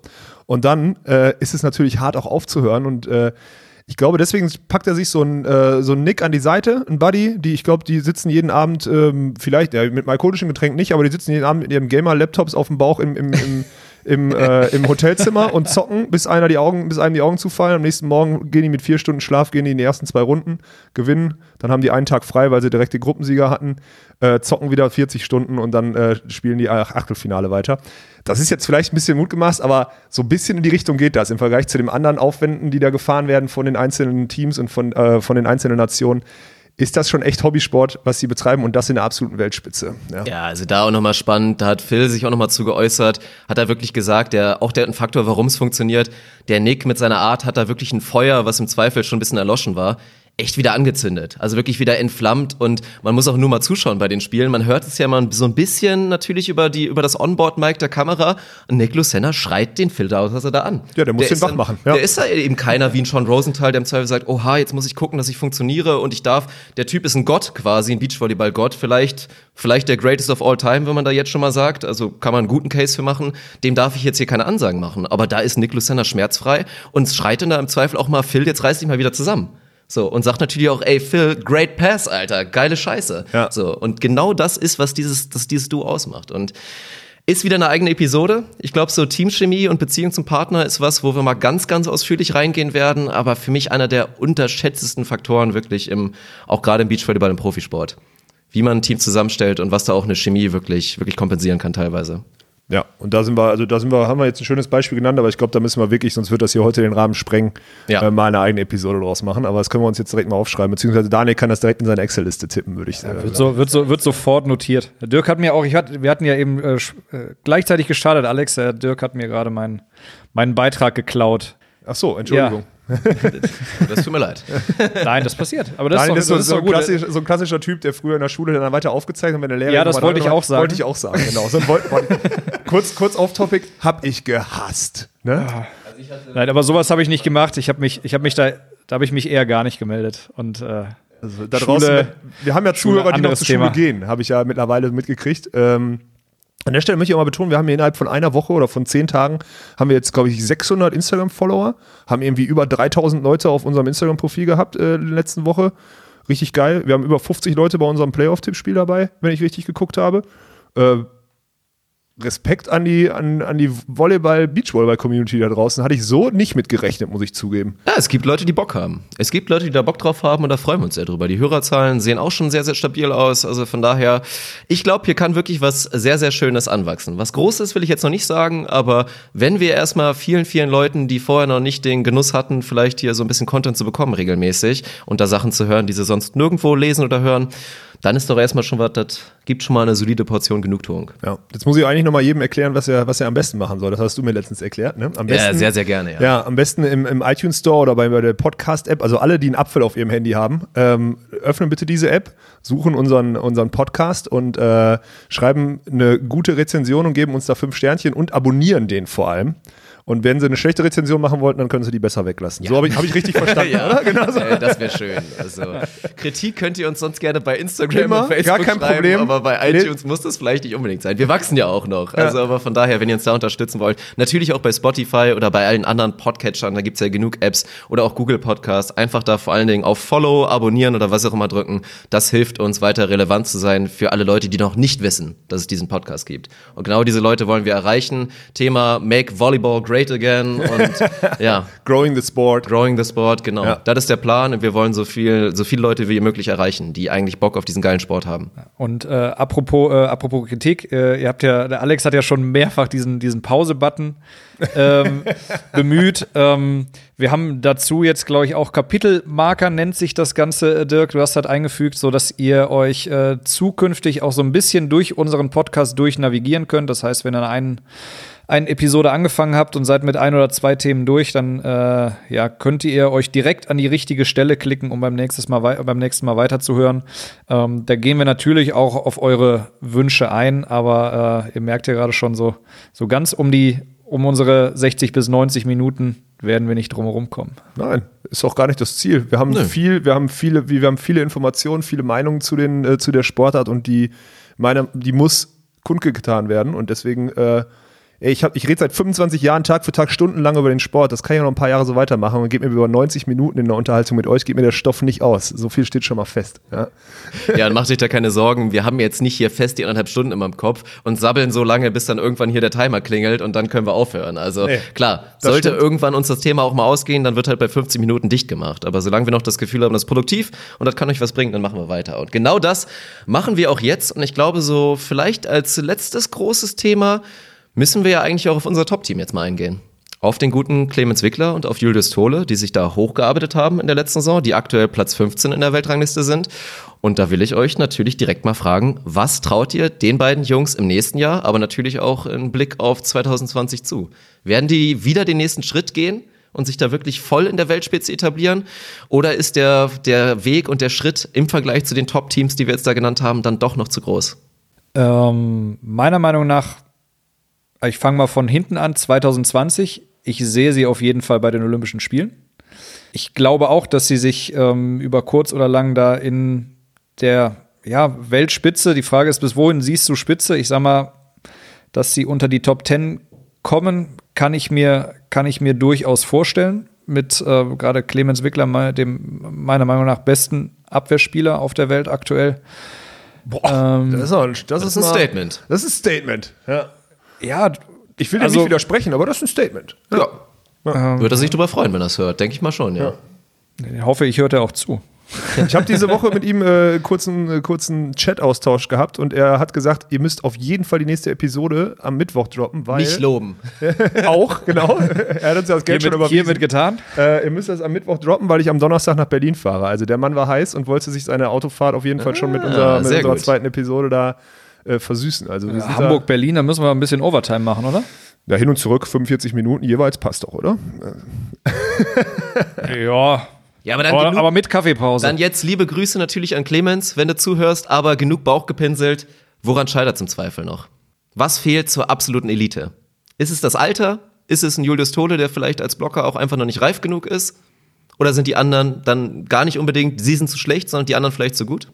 Ja, ich, ich glaube, wenn ich natürlich jetzt schon Clemens als besten Abwehrspieler lobe, dann ähm, ja, und die aber noch nicht nach ganz in die Spitze setze, dann muss ich eigentlich ja mit dazu sagen, dass ich glaube, dass äh, noch Julius Tole der ja, vermeintlich limitierende äh, Faktor in dem Team ist. Ähm, aber auch ähm, zu seiner Person hat sich in den letzten Jahren in, in dem Team, in der Teamkonstellation ähm, saustark entwickelt, sonst hätten die ähm, auch in Hamburg beim World Tour Final nicht, nicht so eine Pe- Performance abgeliefert.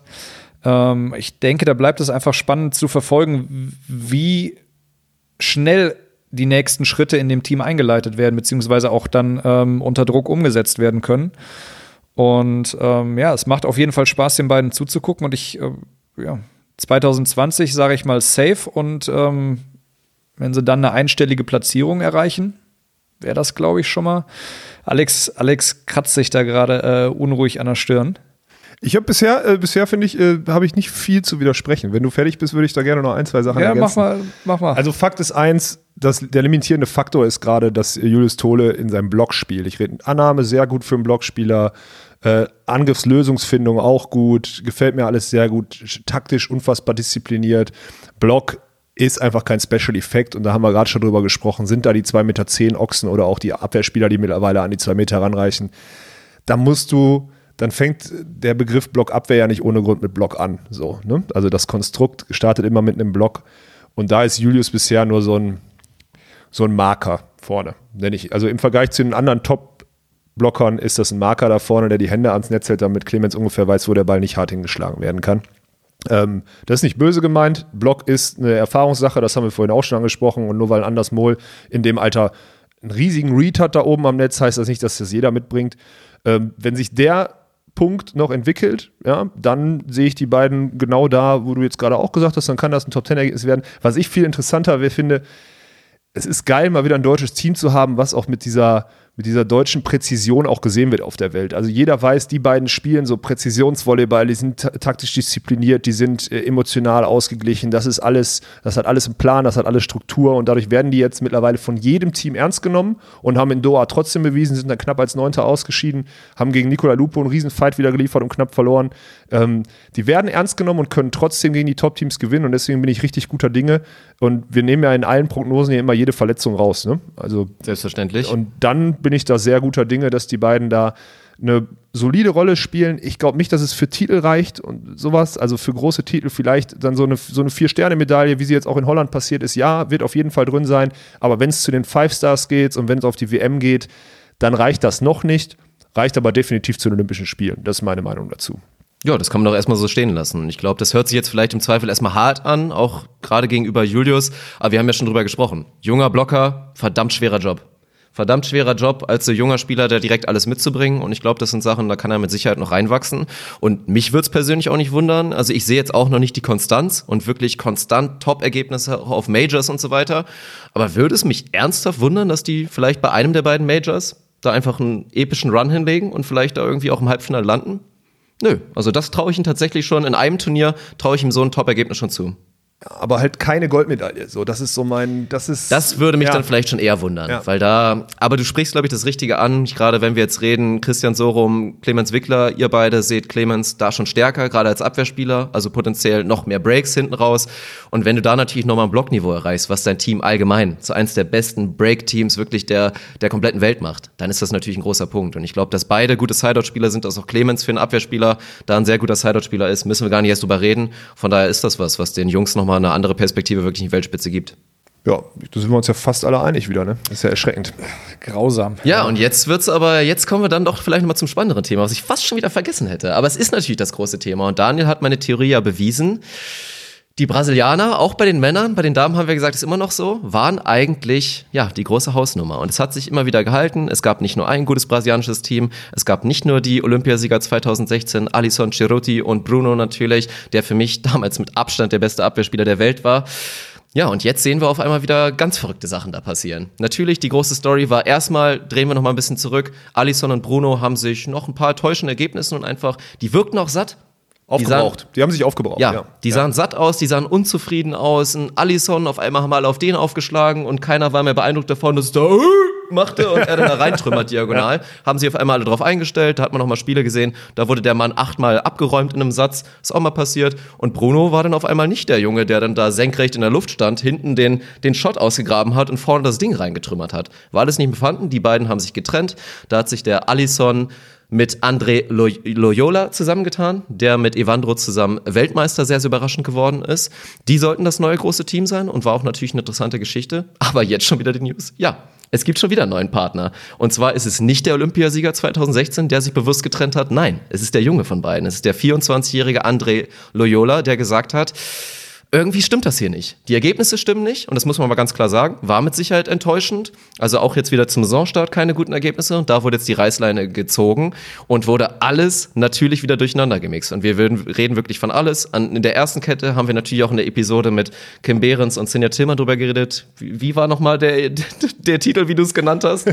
Scheiße fällt von oben nach unten. Scheiße fällt von oben nach unten. Genau das ist auch im brasilianischen Männer-Beachvolleyball passiert. Da hat sich dann André Loyola einen neuen Partner gesucht. Das ist George Wenderley.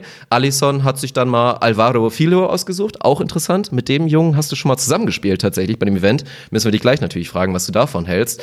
Und Bruno, für mich interessantestes Team eigentlich fast jetzt in der neuen Konstellation. Der Olympiasieger 2016 tut sich mit dem Weltmeister 2017 zusammen.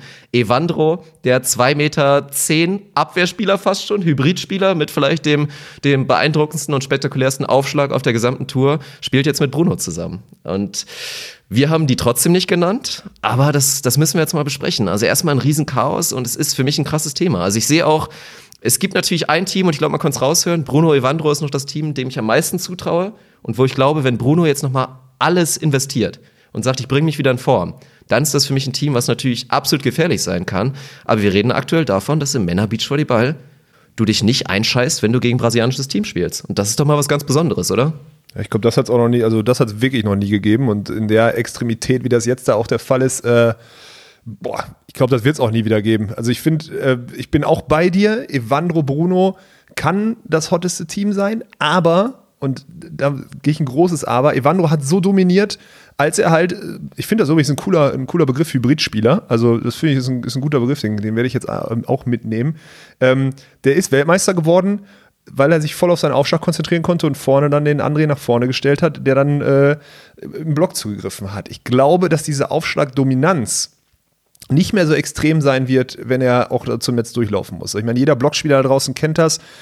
Ihr seid gute Aufschläger im Training, wenn es zum Beispiel nur um Aufschlag geht oder so, aber geht es im Spiel darum, Aufschlag durchlaufen, Anpassungen an den gegnerischen, ja, dann geht es darum, diese Aktionen nicht zu vermischen, also den Aufschlag komplett abzuschließen, dann durchzulaufen. Das ist nicht leicht und ich glaube, da wird diese Aufschlagdominanz und damit die größte Waffe so ein bisschen drunter leiden. Trotzdem, Bruno sieht aus, als hätte er Bock erstmal und sieht auch wieder ein bisschen fitter aus, als er es letztes Jahr aussah. Und wenn der sich jetzt fit macht, sehe ich da auch ein sehr starkes Team, was sich wieder in die Top 10 der Welt reinspielen wird. Ähm, jetzt muss ich sagen, Alisson wurde jetzt vom André verlassen. Der hat so das Downgrade des, äh, also innerhalb von zwölf Monaten so das riesige Downgrade gekriegt, weil er hat sich ja auch, glaube ich, damals von äh, Evandro getrennt, Ja. weil er die Chance hatte, mit Alisson zu spielen. Klar, Ja. wir vergessen immer diesen Faktor Geld. Ich glaube, so ein Alisson hat in seinem Trainingsumfeld wahrscheinlich auch zwei, drei gute Sponsoren, die da plus äh, André kommt aus der Heimatstadt von, von Alisson, da wo er seinen Trainingsschwerpunkt hat mit seinen Leuten. Das sind alles so Faktoren, die man immer nicht vergessen darf. Am Ende als Weltmeister äh, den Evandro zu verlassen, um dann zum Alisson zu gehen, der nachweislich ein bisschen satt und unfit wirkte, war eine falsche Entscheidung. Hat er jetzt bereut. Und jetzt am Ende ist kein so guter Partner wie Evandro mehr für ihn übrig. Und jetzt geht er zu George. Ja, klar, immer ein brasilianisches Team. Die werden immer auf der Welt, äh, in, der, in der World Tour mitspielen können, so, aber halt nicht, also wirklich kein Top-Team. Über das Team brauchen wir meiner Meinung nach nicht reden, obwohl da ein aktueller Weltmeister drin spielt. Äh, das zweite Team, was ich jetzt doch sehe, was wirklich Qualität hat, ist der werte Herr Alisson, wenn er nochmal Bock hat, mit Alvaro Fio. Und mit dem habe ich ja auch letztes Jahr gespielt. Und ich kann nur sagen, unfassbar smarter Typ. Linkshänder heißt, er wird auch die, ja, das Zuspieldefizit von Alisson besser ausgleichen können als vielleicht der ein oder andere Rechtshänder auf Position 2. Und ähm, deswegen traue ich denen zu, da wieder anzugreifen. Ich glaube nicht, dass sie so, dass sie jetzt die, an die alten Stärken von brasilianischen Teams anknüpfen, auch Evandro Bruno nicht, das glaube ich nicht. Dafür sind die europäischen Top-Teams einfach zu stark. Aber das sind so zwei Teams, die sich auf jeden Fall jetzt finden und ich glaube auch, dass sie sich hinten raus dann die beiden Line-Ups sind, die sich für die Olympischen Spiele qualifizieren. Das wäre so mein Tipp jetzt gerade. Ja. Aber natürlich ein krasses, also krasse Situation, wenn man so in die Weltrangliste reinguckt und da, da sind zwar 20 brasilianische Teams irgendwie drin, weil alle ja mal mit jedem gespielt haben, aber so richtig, äh, so richtig in den Top 10 gefühlt keiner.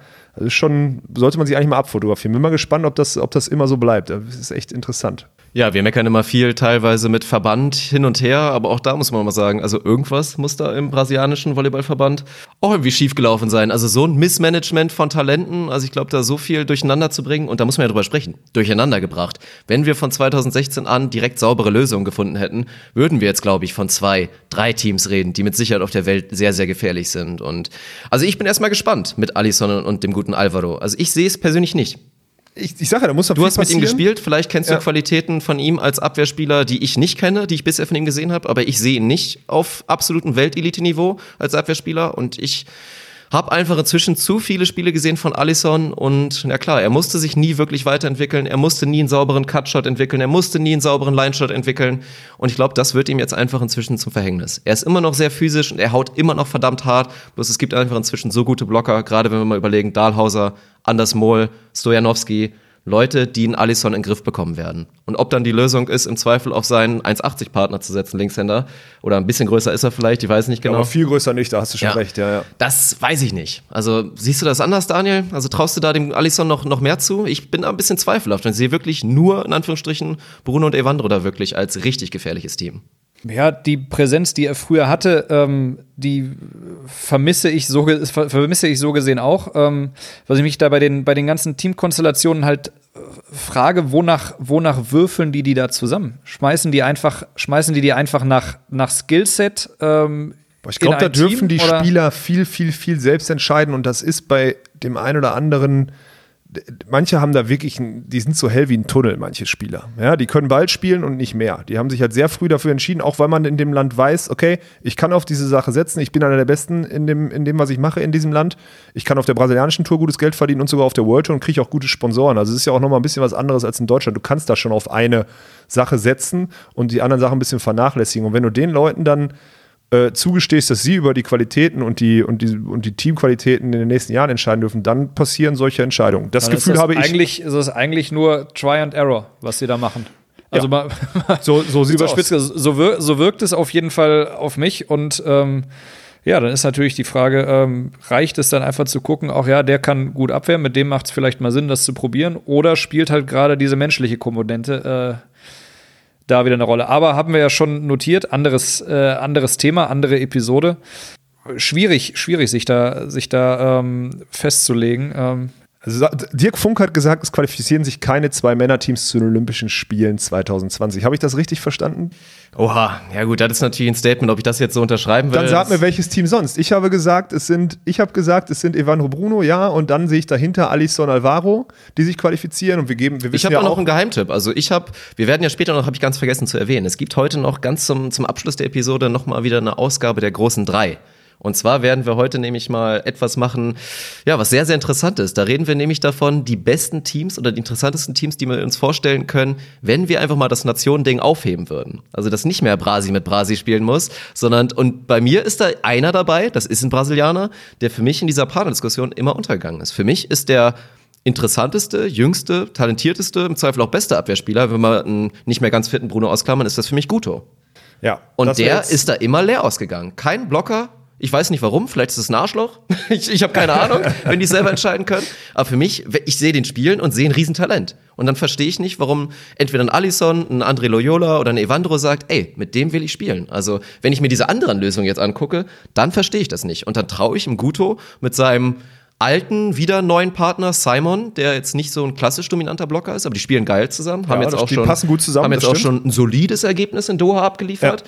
Ist für mich ein Geheimteam, was da die Nummer zwei sein könnte. Also ich will mich nicht festlegen, aber ich, ich traue es denen zumindest zu. Und das ist schon mal ein Statement, weil das sind eigentlich die, die so ein bisschen untergehen in diesem ganzen Konstrukt und in diesem Dreigestirn. Ist aber für mich nicht das schlechteste Team. Nee. Das ist der einzige Call, den ich noch so akzeptieren könnte. Ja. Das wäre, da gehe ich so, gehe ich so halb mit. Ich sehe am Ende trotzdem die Konstanz dann und auch die Erfahrung. Alisson darf man eins nicht vergessen. Der hat es verdammt noch mal auch seit zehn Jahren geschafft, bei jedem Top-Event, ausgeklammert jetzt WM 2017, abzuliefern. Ja. Wir erinnern uns an 2009, Weltmeisterschaft Stavanger, Brink Reckermann, spielen im Finale gegen wen? Gegen Alisson Harley. Ja? 2011 Weltmeisterschaft. Wer wird Weltmeister? Alisson Emanuel. Ja? Also es sind, äh, er wird 2016 Olympiasieger, der schafft es immer wieder, sich da auf den Punkt fit zu machen. 2015 Weltmeister geworden. Also wir dürfen das nicht, wir dürfen diesen Mann, ich meine, klar, vielleicht nach zehn Ja. Jahren hat er irgendwann sein Spirit verloren, wir dürfen ihn nicht, aber wenn der wieder Bock kriegt, und das ist meine Prämisse, dann ist Alvaro neben ihm flexibel und gut genug, um da ein Olympiaticket zu machen. Das war meine Aussage. So, deswegen, äh, Na gut. da, das ist wirklich ein, da bin ich wirklich sehr gespannt drauf. Also das ist jetzt, dass wir auch zu so einer frühen, zu so einem frühen Zeitpunkt jetzt darüber reden, finde ich ganz witzig, weil da können wir meinem, da müssen wir uns auf jeden Fall aufschreiben, dass wir da nochmal drauf eingehen Ja, am Ende. das können wir Saison. gerne Ja. machen. Also es wird auf jeden Fall spannend und gerade bei den Brasilianern sehen wir da ja auch verrückte Dinger. Ich glaube, im letzten Jahr war eins der Highlights, wir haben ja auch schon mal die gute alte Country Quota angesprochen, nämlich diese Vorqualifikation bei World Tour Events. Und im letzten Jahr, ich weiß gar nicht mehr, welches Event es war, Pedro mit seinem Partner musste Country Quota spielen, haut sich gerade so in die Qualifikation, Qualifikation gewinnen sie auch und am Ende gewinnen sie das komplette Turnier. Ja. Und müssen danach, nach ihrem Turniersieg, wo sie dann noch, noch im Interview angesprochen werden, ja und, wollt ihr jetzt erstmal feiern? Also wie sieht's aus? Mann, das ist ja eine unglaubliche Story. Wollt ihr feiern? Und auf einmal guckt Pedro den ganz entgeistert an. Äh, feiern? Wir müssen heute Nacht weiterfliegen, weil es geht zum nächsten World Tour Event Stopp. Und weil diese Punkte jetzt hier nicht zählen für den nänächsten Stopp, müssen wir wieder Quali spielen. Ganz genau, so Also aus, absolut verrückt. Und was bei den Brasilianern da passiert, also von daher können wir auf jeden Fall gerne ein Auge drauf haben. Und natürlich werden wir regelmäßig Updates von der World Tour geben. Und dann lassen wir das erstmal so stehen und gehen jetzt über auf unsere großen drei. Also wie gesagt, Hashtag Bündnis 190 die Hühn, unsere neue Rubrik, die großen drei. Und da werden wir uns jetzt mal Teamzusammenstellung gucken, was ich schon immer extrem interessant war. Also wirklich einen deutschen Spieler vielleicht mit einem Brasilianer oder was auch immer. Wie wäre es, wenn es eben nicht die Olympischen Spiele immer als großes Ziel geben könnte und du die World Tour freigibst, jeder darf mit jedem spielen. Ob vielleicht auch Alex Walkenhorst mit Partner X da jetzt wieder vorkommt, müssen wir mal schauen, aber ich lasse einfach mal den Einspieler laufen und dann fangen wir an mit unseren großen drei. Die großen drei. Drei. Ich ziehe einen Hut vor den Leuten, das, was sie können. Wir ziehen mal wieder unseren Hut vor den Leuten, das, was sie können, und machen das heute mit den großen drei Beachvolleyball-Teams, die wir nationsunabhängig zusammenstellen. Und ich glaube, weil Alex die ganze Zeit vorlegen musste in unserer ersten Episode, die großen Ich drei. fange heute nicht an. Genau. Muss, muss das einer von uns machen? Also ich kann das einfach gerne mal machen. Dann fange ich heute an dann gehen wir mal reihum mal gegen den Uhrzeigersinn. Wichtige Info für alle, die jetzt natürlich nicht zuschauen. aber dann darf Alex am Ende dazu senfen und das wird auch ganz spannend. Also ich habe es erklärt, eigentlich recht simpel. Man darf jeden zusammentun und sich da entweder vielleicht das potenziell beste Team zusammenstellen oder ich habe auch gesagt, es gibt verschiedene Ansatzpunkte. Einfach ein geiles Team, was man gerne mal so sehen würde. Ich glaube, Daniel hat auch mal ein bisschen Vorsprich gesagt, der ist da sogar historisch ein bisschen rangegangen, hat mal geguckt zu seiner Prime, wer wäre denn geil zusammen gewesen, aber dann fangen wir einfach mal an. Und mein Platz drei da bin ich natürlich wieder ein bisschen in Homer. Es geht um meinen aktuellen Lieblingsspieler auf der deutschen Tour, habe ich jetzt schon dreimal erwähnt, Lars Flüggen, und dem habe ich einen neuen Blocker gesucht. Und das ist jemand, der für mich da gerade ein bisschen untergeht und das finde ich sehr, sehr schade. Der ganz, ganz bitter eben auch wieder geiles Thema Alisson Bruno, Thema Leistung abrufen, in einem epischen Spiel Weltmeisterschaft in Holland das Ding in der Overtime im dritten Satz abgeben musste. Und das ist der gute Herr Warenhorst, der damals mit der eigentlich holländischen Beachvolleyball-Legende Numador da ein Wahnsinnsturnier gespielt hat. Eigentlich verdient hätten das Ding gewinnen müssen. Und der Mann ist jetzt leider so ein bisschen Punkt. Wir haben das eine Top-Team der Holländer, auch das ganz klare Top-Team. Und scheinbar fällt es denen ein bisschen schwer, einen zweiten guten, richtig, richtig, richtig guten Abwehrspieler zu bekommen für diesen Mann. Weil ich glaube, der ist gut genug als Blocker, der hat auch ein feines Zuspielhändchen, der ist sehr, sehr guter Mann. Und dem vielleicht einen neuen Abwehrspieler zu finden, und das ist Lars Flüggen, der jetzt natürlich mit Lars Ehlers eine interessante Lösung hat, aber vielleicht auch nicht Äh, die Fehl, Lösung. Nils Ehlers, nicht Lars Ehlers. Ach, meine Güte, ja. Ey, bei Ja, den Damen habe ich noch geglänzt mit den Namen und bei den Männern komme ich jetzt durcheinander. hat sich verhaspelt, das muss man auch mal festhalten Man merkt hier. schon, ich Ja. sag nur noch Nachnamen hier die ganze Zeit, weil mit den ganzen Vornamen wird's dann doch ein bisschen schwierig.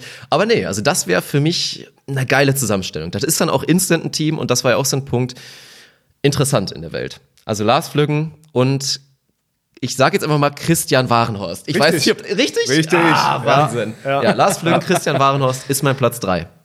Starker Call. Finde ich gut. Gefällt mir. Dann äh, mache ich mit meinem Platz drei weiter, wie du vorhin schon angedeutet hast. Ich habe einfach mal so, so frei gesponnen, was, was fände ich mal geil zu sehen, was könnte vielleicht auch mal witzig werden. Daniel ist mal wieder in seine kleine Traumwelt einfach abgedriftet, ne? Ja, Erzähl. Äh, Einer, muss einer von uns muss doch mal träumen. Ja, ja, ist okay, mach. Los. So, und da du mir hier auch schon äh, direkt ins Wort fällst, äh, du wirst auf Platz drei genannt. Oha! Ich bin extrem. Das würde ich mal, würde Sag ich mal mal gerne mal die sehen. Nation. Ich würde gerne ein bisschen mitraten. USA. Was haben wir Wen, jetzt hier? wen, Alex, wen, sind hast, du wir einen Wunsch, historisch hast, du, dabei? hast du einen Wunsch, Alex Alex? Walkenhorst und Todd Rogers? Oder wovon reden wir Ah, hier? historisch weiß ich nicht. Ich würd, Nee. Nee, da muss es Nee, dann das, ist es das, wahrscheinlich das wäre so ein, das wär, ein- das wär ein Mismatch. Das, so ein das cooler- möchte ich dem Todd auch nicht antun. da wird er so einen coolen neben mich stellen oder so. Irgendwie so ein Casey Patterson oder so, würde ich sagen. Irgendwas sowas baut er dazwischen. Keine Ahnung. Sean Rosenthal. Oh, Sean den Rosenthal würde ich dir mal und Alex Walkenhorst. Genau, weil er so, so beides so ein bisschen, äh, bisschen Selbstdarsteller und Showmaker auf dem Court und ähm, ich, ich, wenn da die Teamchemie stimmt, dann glaube ich, dann könnte das ganz witzig werden. Also ähm, A, auf jeden Fall spannend zuzusehen und äh, da gibt es mit Sicherheit ein paar geile Aktionen, auch weil Alex, so wie er sich selber auch immer zuschreibt, gar nicht so das schlechteste Zuspiel äh, außer, außer Break-Situation hat und der ähm, Rosenthal zu seinen, zu seinen physischen Top-Zeiten auf jeden Fall, den einen oder anderen Krater geschlagen hat. Der hat Bodendecke im Sand geschlagen. Also, das das ist so, ja. Muss man dazu sagen, bei den Amis ist es auch oftmals relativ harter Sand auf der AVP. Also diese ganzen Highlight-Videos, das ist auch, äh, ja, aber gut. Da ist die Frage, ist die Frage, ob du auf hartem Sand funktionieren kannst. Ich, also ganz ehrlich, solange ich einen Ami Das an meiner Seite habe, funktioniere ich das schon. Also da muss ich ehrlich sagen, es wäre auch so die erste Nation, mit der ich gerne mal zusammen spielen würde, um das mal von der Mentalität her und vom ganzen Herangehensweise. Also sagen wir mal so, Daniels kleiner Traum hättest du genommen. So eine Chance Sofort. mit Sean Rosenthal Ja. zu spielen. Also ich würde, ich bin auch jetzt immer noch, ich überlege immer noch, wie ich irgendwie an diese amerikanische Staatsbürgerschaft rankomme, um dort dann mitzuspielen. Da bin ich ganz ehrlich. Ne? Ja, also, ja, die sonst, sonst, vielleicht, sonst Nummer. vielleicht mal auf der P1442. ja, da war ich ja letztes Jahr, da durfte ich ja mit Malvaro Fio spielen, das stimmt, aber aber da hast du ja auch nur auf der Kindertour gespielt. ja genau, Young Guns äh, 30, das war Ja. auch witzig. Ja, so, also bei der, bei der, bei der anderen, bei der anderen King of the King of the Court Runde ähm, stehen die Chancen auch größer, mal zwischen den Partnern zu wechseln. Ja, das Dann- stimmt. Aber wie gesagt, ich würde echt, also wenn ich mir eine Kante, wenn ich mir ein Land aussuchen dürfte, mit dem ich spiele, jetzt unabhängig von sportlichem, von sportlicher Substanz, würde ich gerne mit Mami spielen. Da hast du schon, hast du mich schon, mein Gott, es wirkt fast, als würden wir uns kennen, Daniel. Ja. Sehr Ja, gut, ich habe nur, ich hab nur überlegt, wer könnte den vielleicht in den Griff kriegen und ist auch nicht aus dem, auf, auf, auf den Mund gefallen. ja, okay, ja, okay, verstehe ich. Ja. Schöne Lösung. Und dann Schön. schauen wir mal, darf Ich Alex habe anfangen. ich Platz hab drei. Mol Wickler, weil ich gerne sehen möchte, wie Oh mein gut Gott. Clemens Wickler hinter einem guten Blockspieler verteidigt. Und jetzt will ich, habe ich ja gerade schon mal gesagt, das klingt jetzt wieder so, als würde Julius Tode nicht blocken können. Das stimmt nicht, aber anders, äh, Mol kann besser blocken. So, oder effektiver oder Mhm. gieriger. Und die beiden würde ich gerne mal sehen. So. Ist natürlich ein heftiger Call. Du nimmst das aktuell beste Team der Welt Ist mir auseinander egal. und willst sie noch besser machen. Das ist nicht leicht und ist schon oft in die Hose gegangen. Also, also nichts gegen Clemens. Meiner Meinung nach ist das, ist das erstmal kein Upgrade. Das müsste Clemens erstmal beweisen. Ich fände das extrem Aber ich spannend, würd's das gern zu mal sehen. sehen. Ja, das ist der Punkt. Ich fände es Ja. auch extrem spannend. Also vielleicht hast du ja auch recht. Und der ist dann im Zweifel noch ein bisschen besser. Bloß, wie gesagt, für mich ist Christian Sorum jetzt schon so gut, dass das sehr, sehr schwer werden würde für Clemens, da noch ein Upgrade zu liefern. Aber selbstverständlich unglaublich geiles Team und ich glaube, wir müssen auch dazu nicht nochmal groß erklären. Das wäre Weltspitze, ja, da reden wir schon von Top 5, Top 3, vielleicht sogar noch ein bisschen höher. Ja. Und ich, also, man dazu sagen muss, auch immer einfach ein kleines bisschen die beiden äh, Skinny Boys dann da nebeneinander, auch beide spektakulär, ja, mit Clement, die haben ja beide Hosengröße, gut, Julius Tole auch, aber er ist nicht ganz so spektakulär wie Anders Moll. Das wäre auch schon, also was auch spektakulär angeht, glaube ich, auch ein schön anzusehen, muss man, glaube ich, auch mal sagen. Okay, dann mache ich weiter mit meinem Platz 2, Christian Sorum und Julius Tole. Nee, nee, nee, den, den habe ich natürlich nicht, aber wäre wär auch charmant. Ob das da, ja, ob das dann noch Weltspitze ist, das, Das ist eigentlich die wird- ja, genau, Rückfrage. das das, die würde dann Frage. beweisen, wie gut Ja. auch vielleicht Christian Sorum ist. Aber da muss ich auch mal dazu sagen, der in, in Doha mit dem Bruder von, wie gesagt, Anders Mohl, Ja. Da ein respektables Ergebnis gemacht hat. Absolut. Und der Mann ist mit Sicherheit noch nicht in der Weltspitze und hat eigentlich vielleicht auch im Vier-Sterne-Turnier noch nichts zu suchen. Und Ja. das sah auch da nicht schlecht aus. Also nur noch mal kurz als Exkurs. Aber machen wir weiter. Mein Platz zwei, das ist eigentlich, das ist, oh, das ist eine richtige Herzensangelegenheit. Das ist ein Kommt mit Blocker. Christina, wa? Oder? Nee, nee, ach, der hat ja den perfekten Partner. Also so, ja, vielleicht okay. kommt sein Partner vielleicht nochmal dran irgendwann bei mir. Aber erstmal geht's weiter für jemanden, ich habe ihn eben schon genannt, das ist der Guto, dem ich mal einen richtig, richtig geilen Blockspieler suchen will. Und da habe ich einen Blockspieler gefunden, der ebenfalls, ja, davon, was ist jetzt das Gegenteil von profitiert? Naja, das meine ich zumindest, dass es in Italien scheinbar nicht allzu viele extrem gute, elitäre Abwehrspieler gibt. Wir haben den guten Lupo, der vergeben ist an den guten Nikolai, aber wir haben eigentlich einen zweiten Weltklasse-Blocker lange sehen dürfen, der ein spektakuläres Duo mit Karambula geliefert hat, der natürlich für seinen Skyball auf der World Tour bekannt war. Aber, seien wir mal ganz ehrlich, diese Limitation, die so ein Karambula dann doch mal mitgebracht hat, war vielleicht das, was so ein Alex Rangieri davon abgehalten hat, wirklich in die richtige Weltspitze einzutauchen. Und da habe ich mir diese beiden einfach mal ausgesucht. Italien, Brasilien finde ich irgendwie auch einfach eine geile Kombo. Guto mit Alex Rangieri wäre für mich ein Team ja, aus dem Nichts. Die könnten auch mal wirklich interessant sein. Also ich weiß nicht, was ihr von, von dem Herrn Rangieri haltet, aber ich fand schon, der bringt eigentlich alles mit, was ein Blocker haben muss. Ja, halt nur nicht genügend Hirn, muss ich leider sagen. Du kennst ihn jetzt nicht gut genug. Also Okay. Der, der leidet äh, an, an, an, zu hoher, äh, an einem zu hohen Selbstdarstellungsbedürfnis. Ich bin vollkommen bei dir. Bei den Skills, da sind wir uns auch alle einig. Ähm, da ist er, also das ist auch auf der World Tour. Wir machen uns einig, also es wird sich auch über den lustig gemacht, weil er mit den Skills eigentlich noch sehr, sehr wenig aus sich rausholt. Ja? Das muss man einfach mal so sagen. Also der, wer beim Aufschlag darauf achtet, dass er cool aussieht, anstatt einen effektiven Aufschlag zu machen, Okay. ja, ne? Aber ist eine interessante Kombo, weil auch äh, Guto, also das wird, die könnten sehr, sehr schön Volleyball zusammen Da bin Das ich mir definitiv. auch sicher. Ja, Ja. ja, ja. Ja, Vielleicht pflanzen wir ihm noch ein bisschen Hirn ein. Das könnte noch, das wäre dann. In, ja. Insights, die ich nicht habe. Und das ist ja genau der Punkt hier. Siehst du, Ja. habe ich auch mal wieder was dazu gelernt bei unserer Episode heute. Also Ziel erreicht. Aber machen wir weiter mit Platz zwei. Ich bin gespannt, Daniel. Ja, Platz zwei äh, bleibt ein deutsch-amerikanisches Duo. Und, äh, etwas zurück in der His Historie. Und zwar würde ich gerne deinen Ex-Partner Stefan Winscheid? Stefan Winscheid hinter Phil Dallhauser sehen. Oh, ja, das wäre ein schöner Call. Ja, Stefan, Ja. das ist sehr interessant. Ja. Also auch so, Stefan war ja auch so ein bisschen freies Radikal und äh, brauchte vielleicht auch, sag ich mal, etwas, etwas Führung. ja. Äh, und ich könnte mir vorstellen, dass, dass Phil einfach aufgrund seines Standings das hinkriegen könnte. Und ja, Winscheid, also Stefan war halt, war von seinen Talenten her ein begnadeter Abwehrspieler. Muss man, muss man einfach Absolut. Er sagen. brauchte halt dann ein perfektes Zuspiel, um den Punkt zu machen, aber da hat er natürlich mit Phil dann auch Da einen. hat er, glaube ich, den richtigen genau, Kandidaten. ist Ja. genau das Call, nämlich. ja.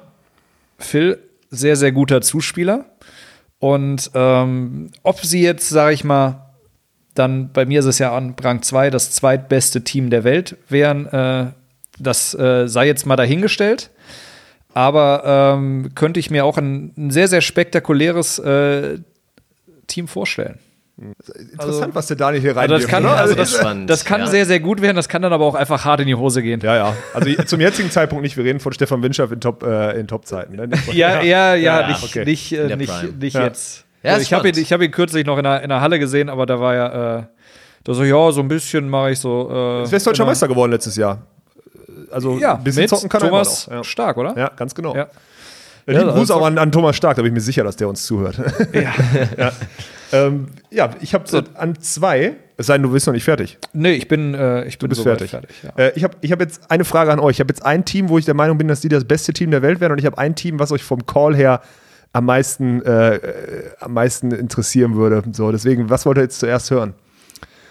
Mach wie du willst. Also bei mir ist potenziell auf eins das beste Team der Welt. Okay, dann mache ich auf, dann mache ich jetzt mein interessantes. Ich habe jetzt Evandro Nikolai. Ach du meine Güte. Ja, genau die. Junge, Junge, Junge. Team hart, hart und Sprungaufschlag, Sprungaufschlag. Also Ganz da genau. werden Rekorde gebrochen. Ich glaube, Weltrekordinhaber ist tatsächlich nicht Evandro, sondern Nikolai. Genau, mit glaub ich auch. 120 km/h, glaube ich, irgendwie bei sowas. seinem Sprungrotationsaufschlag. Meine Fresse. Also da wird nicht abgewehrt, da wird einfach nur aufgeschlagen. Aufgeschlagen, zwischendurch mal einer geblockt und Sideout gespielt. Fertig. Würdest du Evandro dann gar nicht mehr blocken lassen? Nee, und beide. nur? Okay. Beide. Beides Hybridspieler und beide Vollgas. also das würde wäre vielleicht gar nicht so, also wäre spektakulär, aber gar nicht so ansehnlich, weil es dann halt entweder Ass oder Fehler sein könnte im Aufschlag und auch im Sideout, boah, viele lange Ballwechsel wird das nicht geben, dieses, dieses Vielleicht, Line-Up. also vielleicht endet so ein Spiel dann auch einfach mal durch technischen technische K.O. K.O. nach fünf Minuten, das kann durchaus passieren. Aber das würde mich mal interessieren. überall. Zwei der Outstanding äh, Aufschläger, äh, Outstanding Sideout-Spieler, Outstanding Abschlaghöhen, Outstanding Reichhöhen, was auch immer, die beiden mal zusammenzupacken, das wäre echt mal so eine Traumsache. Und dann mal gucken, wie die sich gegen Kantor Losiak, solche anderen Teams oder Samolovs Medins anstellen. Da würde mich echt interessieren. Und sollte das Sideout über Evandro gehen oder der mal den anderen Ball bekommt, glaube ich auch nicht, dass er schon mal mit einem besseren Zuspieler gespielt hat. Nein, das, dann ist auch noch mal- das sind halt noch auch beides noch Punkt. äh, passable Zuspieler. So, das Ja, Evandro auf dem Weg zumindest, aber Ja. Nikolai ganz, ganz Ja. feines Händchen als Big Man. Also ja, ist schon, ist schon verdammt interessant. Also, interessante, äh, sagte, ist selber, interessantes Line-Up, oder? Ich habe mich ein Ja, bisschen gefreut, als ich die funktionieren. aufgeschrieben Kann habe. ja. funktionieren. Also, wer weiß. Wurde ja auch mal wieder spekuliert, ob wir die Richtung öfter sehen. Blocker, Blocker. Ich meine, wir hatten ja auch mit, mit Dollinger Erdmann Ja. kurzzeitig mal eine Konstellation, die das auch so ein bisschen machen wollte. Wobei natürlich Erdmann jetzt nicht, ist jetzt kein Riese, gehört jetzt nicht klassisch zu diesen wirklich riesen riesen Kombinationen, aber war ja auch mal im Raum, dass wir das jetzt öfter sehen. Hat aber in dem Fall nicht funktioniert, muss man auch Hat mal in dem sagen. Fall nicht funktioniert, ja. Ich bin mir sicher, dass Evandro Nikolai das könnte, könnte Spaß machen, in vielerlei Hinsicht. werden erfolgreicher als Dollinger Erdmann, da bin ich mir sicher. so weit nehme ich auch aus die dem Fenster. Ja. natürlich. Ja. sehr schön. Dann mache ich jetzt weiter und wir sind bei dem potenziell besten Team der Welt. Wir sind bei Dirks, Fu- Dirk Funks bestem Team, was es aktuell auf der Welt gibt, Ja. wenn man zwei Spieler zusammenpackt, um das jetzt mal auf den Punkt zu bringen. So. Ob sie dann noch besser sind als, als Mols Sorum in Topform, wissen wir trotzdem nicht. Nein, äh, wir müssen mal gucken. Es ist, es ist hart und ich breche da eigentlich auch so ein bisschen ja, eine Herzensangelegenheit von mir, weil ich eben Niklas Senna aus diesem Team streiche. Und natürlich habe ich mir angeguckt, wer ist im Zweifel der beste Spieler der Welt, wer ist der beste Blocker der Welt und natürlich reden wir immer noch von Phil Dahlhauser. Ja. Und da will ich jetzt eine Theorie mit euch ausdiskutieren. Was würde passieren, wenn man nämlich genau das macht, was ich eben schon angeteasert habe? Du stellst einen brutalen, denn angreifenden Abwehrspieler neben ihm und da gibt es für mich einen Kandidaten und das wäre dann auch Thema Druck im Aufschlag und das ist für mich ein Holländer und das ist Alexander Brauer. Alexander Brauer mit Phil Dahlhauser. Ich glaube, wenn es an einem scheitert bei Alexander Brauer, an seinem extrem harten, teilweise stumpfen Spiel, jeden Ball zu prügeln, selbst wenn das Zuspiel nicht steht und das ist nämlich der Punkt, steht öfter nicht. Weil wenn der gute Robert Milvsen da ein, ein großes Defizit hat, ist es für mich das Zuspiel. Das ist relativ unsauber. Das wird ihm auch meiner Meinung nach nicht oft genug abgepfiffen, ehrlich gesagt. nicht Also das, im Ansatz oft genug Ja, abgepfiffen. das ist ein Defizit. Also das immer auf die Knie zu fallen danach ist was, was ich mir auch irgendwie ein bisschen angewöhnt habe. Das finde ich irgendwie mal ganz schick anzusehen. Aber negiert nicht den Fall, dass das Zuspiel oft nicht sauber ist bei ihm. Ist so ein bisschen ein Problem. Und ich glaube, ein Alexander Brauer mit einem Zuspieler Phil Dahlhauser, Junge, Junge, Junge. Dann halt Thema Aufschlagsdruck. Abwehrspieler, rein vom Rauskratzen hinten ist Alexander Brauer vielleicht nicht der allerbeste auf der Welt, aber mit Sicherheit gut genug. Das wäre ein brutales Team, wenn die menschlich zusammenpassen. Boah, schwer dagegen zu tippen, zumindest meiner Meinung nach. Das riecht dann, riecht dann noch klarer nach Hallensport als das, was da eh schon passiert.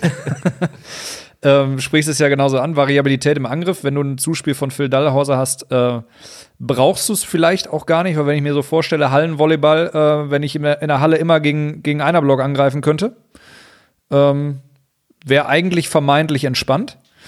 So, und ähm, oh, das könnte, könnte gut scheppern. Ich bin da.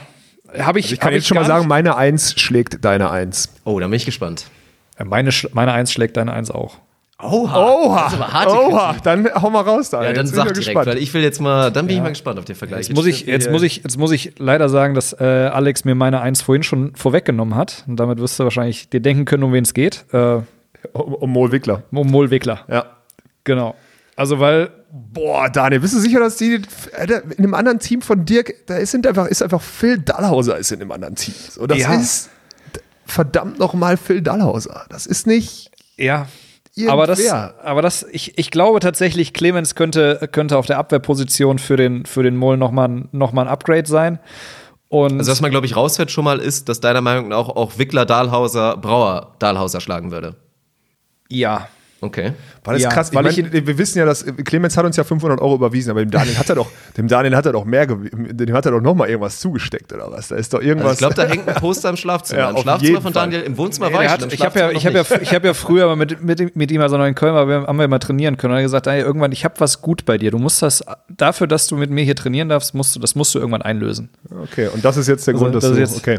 Ja. Nein, Spaß, Spaß beiseite. Ich, ähm, sehe gerade in diesem Team ähm, die, die äh, so oft bemühte Endgeschwindigkeit, äh, von der wir gesprochen haben, ähm, extrem, extrem hoch. Gerade äh, falls du dich ans äh, Timmendorf-Finale letztes Jahr erinnerst, ähm, haben wir ja öfter über diese Clemens Wickler-Momente gesprochen. Und da auch schon gesagt, der macht gleich irgendwas.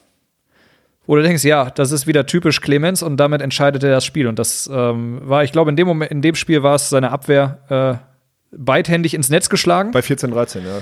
Bei 14, 13. Oder 16, 15 oder was auch immer. Ja, genau, aber es war, glaube ich, so, es war, glaube ich, sogar der, der Matchball. Ja, das war der Matchball, ja. macht dieses, äh, dieses eine en entscheidende Break. Ähm, und auch auf der World Tour sieht man diese Clemens Wickler-Momente. Und mit einem Zuspiel von, von Anders Mohl, ich würde das, ich würd das sehr gerne sehen, auch wenn ich weiß, dass es, äh, dass es kaum passieren wird. Und äh, ich, ich glaube auch, dass, äh, dass die beiden und gerade Anders Mohl im, im Block dann auch stumpfes, stumpfes Hallengeballer dann äh, ein wenig in den Griff bekommen. Na gut. Also ich sag, ich bin da ganz ehrlich, ich würde da dagegen setzen. Also hier im hypothetischen Beachvolleyball-Quartett, das würde ich nicht so, die Karte würde ich mir nicht so schnell klauen lassen. Also da bin ich mir noch nicht ganz sicher. Also bin ich jetzt gespannt, äh, ob Alex mich da vielleicht mehr überzeugen kann mit seinem Duo. Dahlhauser Smedins. Okay. Janis Smedins ist verdammt nochmal nahe der Perfektion, was Beachvolleyball Basics angeht. Der macht keinen Fehler. Der hat ein variables Angriffsspiel hinter. Er verteidigt schon hinter Alexander Samoilovs. Also er verteidigt Freischläge schon verdammt gut. Er hat einen soliden Aufschlag. Er hat eine richtige Winner-Mentalität. Er braucht keinen Partner, der sich um ihn kümmert. Das ist für mich das Team, ja, das, das, also meiner Meinung nach schlägt das keiner. Sorry, Leute. Das ist raus. Phil Dahlhauser dominiert eh und daneben Janis Medins zu packen, wäre für mich Linkshänder, volles Programm, beide zweiter Ball möglich äh, mit der Innenhand. Ich möchte gerne ein Argument dagegen hören. Selbst Dirk ist gerade so ein bisschen so, ich, Ja, ich, dein Gesichtsausdruck, ich möchte den jetzt kurz mal beschreiben an alle Hörer. Sein, dein Gesichtsausdruck sagt so ein bisschen wie, fuck, den habe ich irgendwie vergessen in der Denke. Ja, Janis Smettens wird oft vergessen. Ich glaube, Ja. in der Diskussion, wer ist der beste Beachvolleyballer der Welt oder der kompletteste oder was auch immer, geht dieser Name, glaube ich, oft verloren. Und das ist mit Sicherheit zu Unrecht. Ich sehe ihn auch klar als, als stärkeren von den beiden in diesem Duo, Samoilov Smettins. Ja, auf jeden Spektakuläres Duo und natürlich der Lion King, extrem beliebt bei vielen und auch extrem spektakulär. Aber wer der Bessere ist, da sollte kein Zweifel bestehen. Ich halte ihn auch für sehr, sehr gut und natürlich kann ich mir auch vorstellen, dass es sehr gut, sehr gut funktionieren würde. Also, ja, da hast du mich schon eher, also, ich gebe noch nicht ganz auf, Okay, dann sage ich noch ein Aber Argument gegen eher. Brauer Dahlhauser. Einer müsste seine langjährigen, und jetzt meine ich wirklich langjährige Sideout-Seite wechseln. Und ich habe Phil schon mit Sean Rosenthal auf der 2 gesehen, nicht so geil. Und Alex Mhm. Brauer im Gegenangriff auf der 2, okay, wir reden von Zuspiel von Robert, aber trotzdem auch nicht so geil. Also der Faktor, dass auch nicht beide auf ihrer angestammten Position spielen, würden das Pendel jetzt, glaube ich, eher Richtung Dahlhauser Smedins äh, kippen. In deinem, in deinem Gesicht sehe ich das gerade, dass dein Pendel da so ein bisschen kippt. Ja, vielleicht. muss ich zugeben, dass Ja. ich das mit den Positionen vielleicht ein bisschen außen Ja. vor gelassen habe. Bei Phil Dahlhauser denke ich mir im Zweifel, du musst halt eh nur zuspielen. Natürlich ist Zuspielen von einer anderen Position auch ein wichtiger Faktor. Ist auch nicht leicht, das umzustellen. Dass er das hinbekommen würde, müssen wir, glaube ich, auch nicht Nein, er diskutieren. Aber klar. ja, vielleicht gebe ich mich geschlagen. Das Problem hat mein nicht. Team nicht. Die, Daniel, dein Team ist zusammen Warten, warten wir erstmal ab. Also hohe Erwartungen an Clemens Wickler, aber da können wir in ein, zwei Jahren nochmal drüber reden. Also mal schauen, wie die Ergebnisse dieses Jahr werden. Aber das ist, das ist eine geile Rubrik. Ich muss irgendwie am Tag des, also Leute, wir machen am Tag des Erscheins dieser Episode, werden wir einen äh, Instagram-Post machen, der das irgendwie passt. Und dann würde ich bitte, äh, schreibt mal eure, eure Ideen und Teams da drunter. Das ist jetzt meine Idee. Das äh, würde mich mal wirklich interessieren, wer da draußen, welche Meinung ihr da draußen da vertretet. Und jetzt nicht nur nachsagen, sondern mal wirklich, äh, weil da gibt es, glaube ich, viele geile Kombinationen. Ja. War eine geile Rubrik, Dirk, wirklich, muss ich sagen. Echt. Und ich glaube, ich glaube, Alex, du bist doch, du bist doch gut genug vernetzt, dass du über Verlinkungen und Kommentare oder sowas in irgendeiner Form vielleicht auch mal Feedback von den Beteiligten kriegen Ich wollte gerade könntest. sagen, dann sollen mal die. wenn Also, du da das gebt ihr mir Hausaufgaben auf und ich soll mal Die ein paar Profis Leute. mal wirklich Ja. fragen, ey, Ja. Nation unabhängig, wenn du dir, oder die mal fragen, wer wäre das beste Team oder mit wem würdest du Wir gerne mal haben ja- spielen? oder Dass du haben das einfach mal, dass du, dass du das einfach mal die Infos einholst und wir äh, und du uns dann mit dem Feedback so in der nächsten Aufzeichnung äh, vielleicht mal überraschst und wir das einfach mal dann, dann wir. durchgehen, Das was wär dazu sagen. Das machen wir auf jeden Fall. Wir haben ja sogar ein paar, äh, paar Follower auf Instagram schon, die auch äh, Schweizer und österreichische Nationalspieler sind. Ähm, ich frage mal ein paar Weltklasse-Spieler. Geil.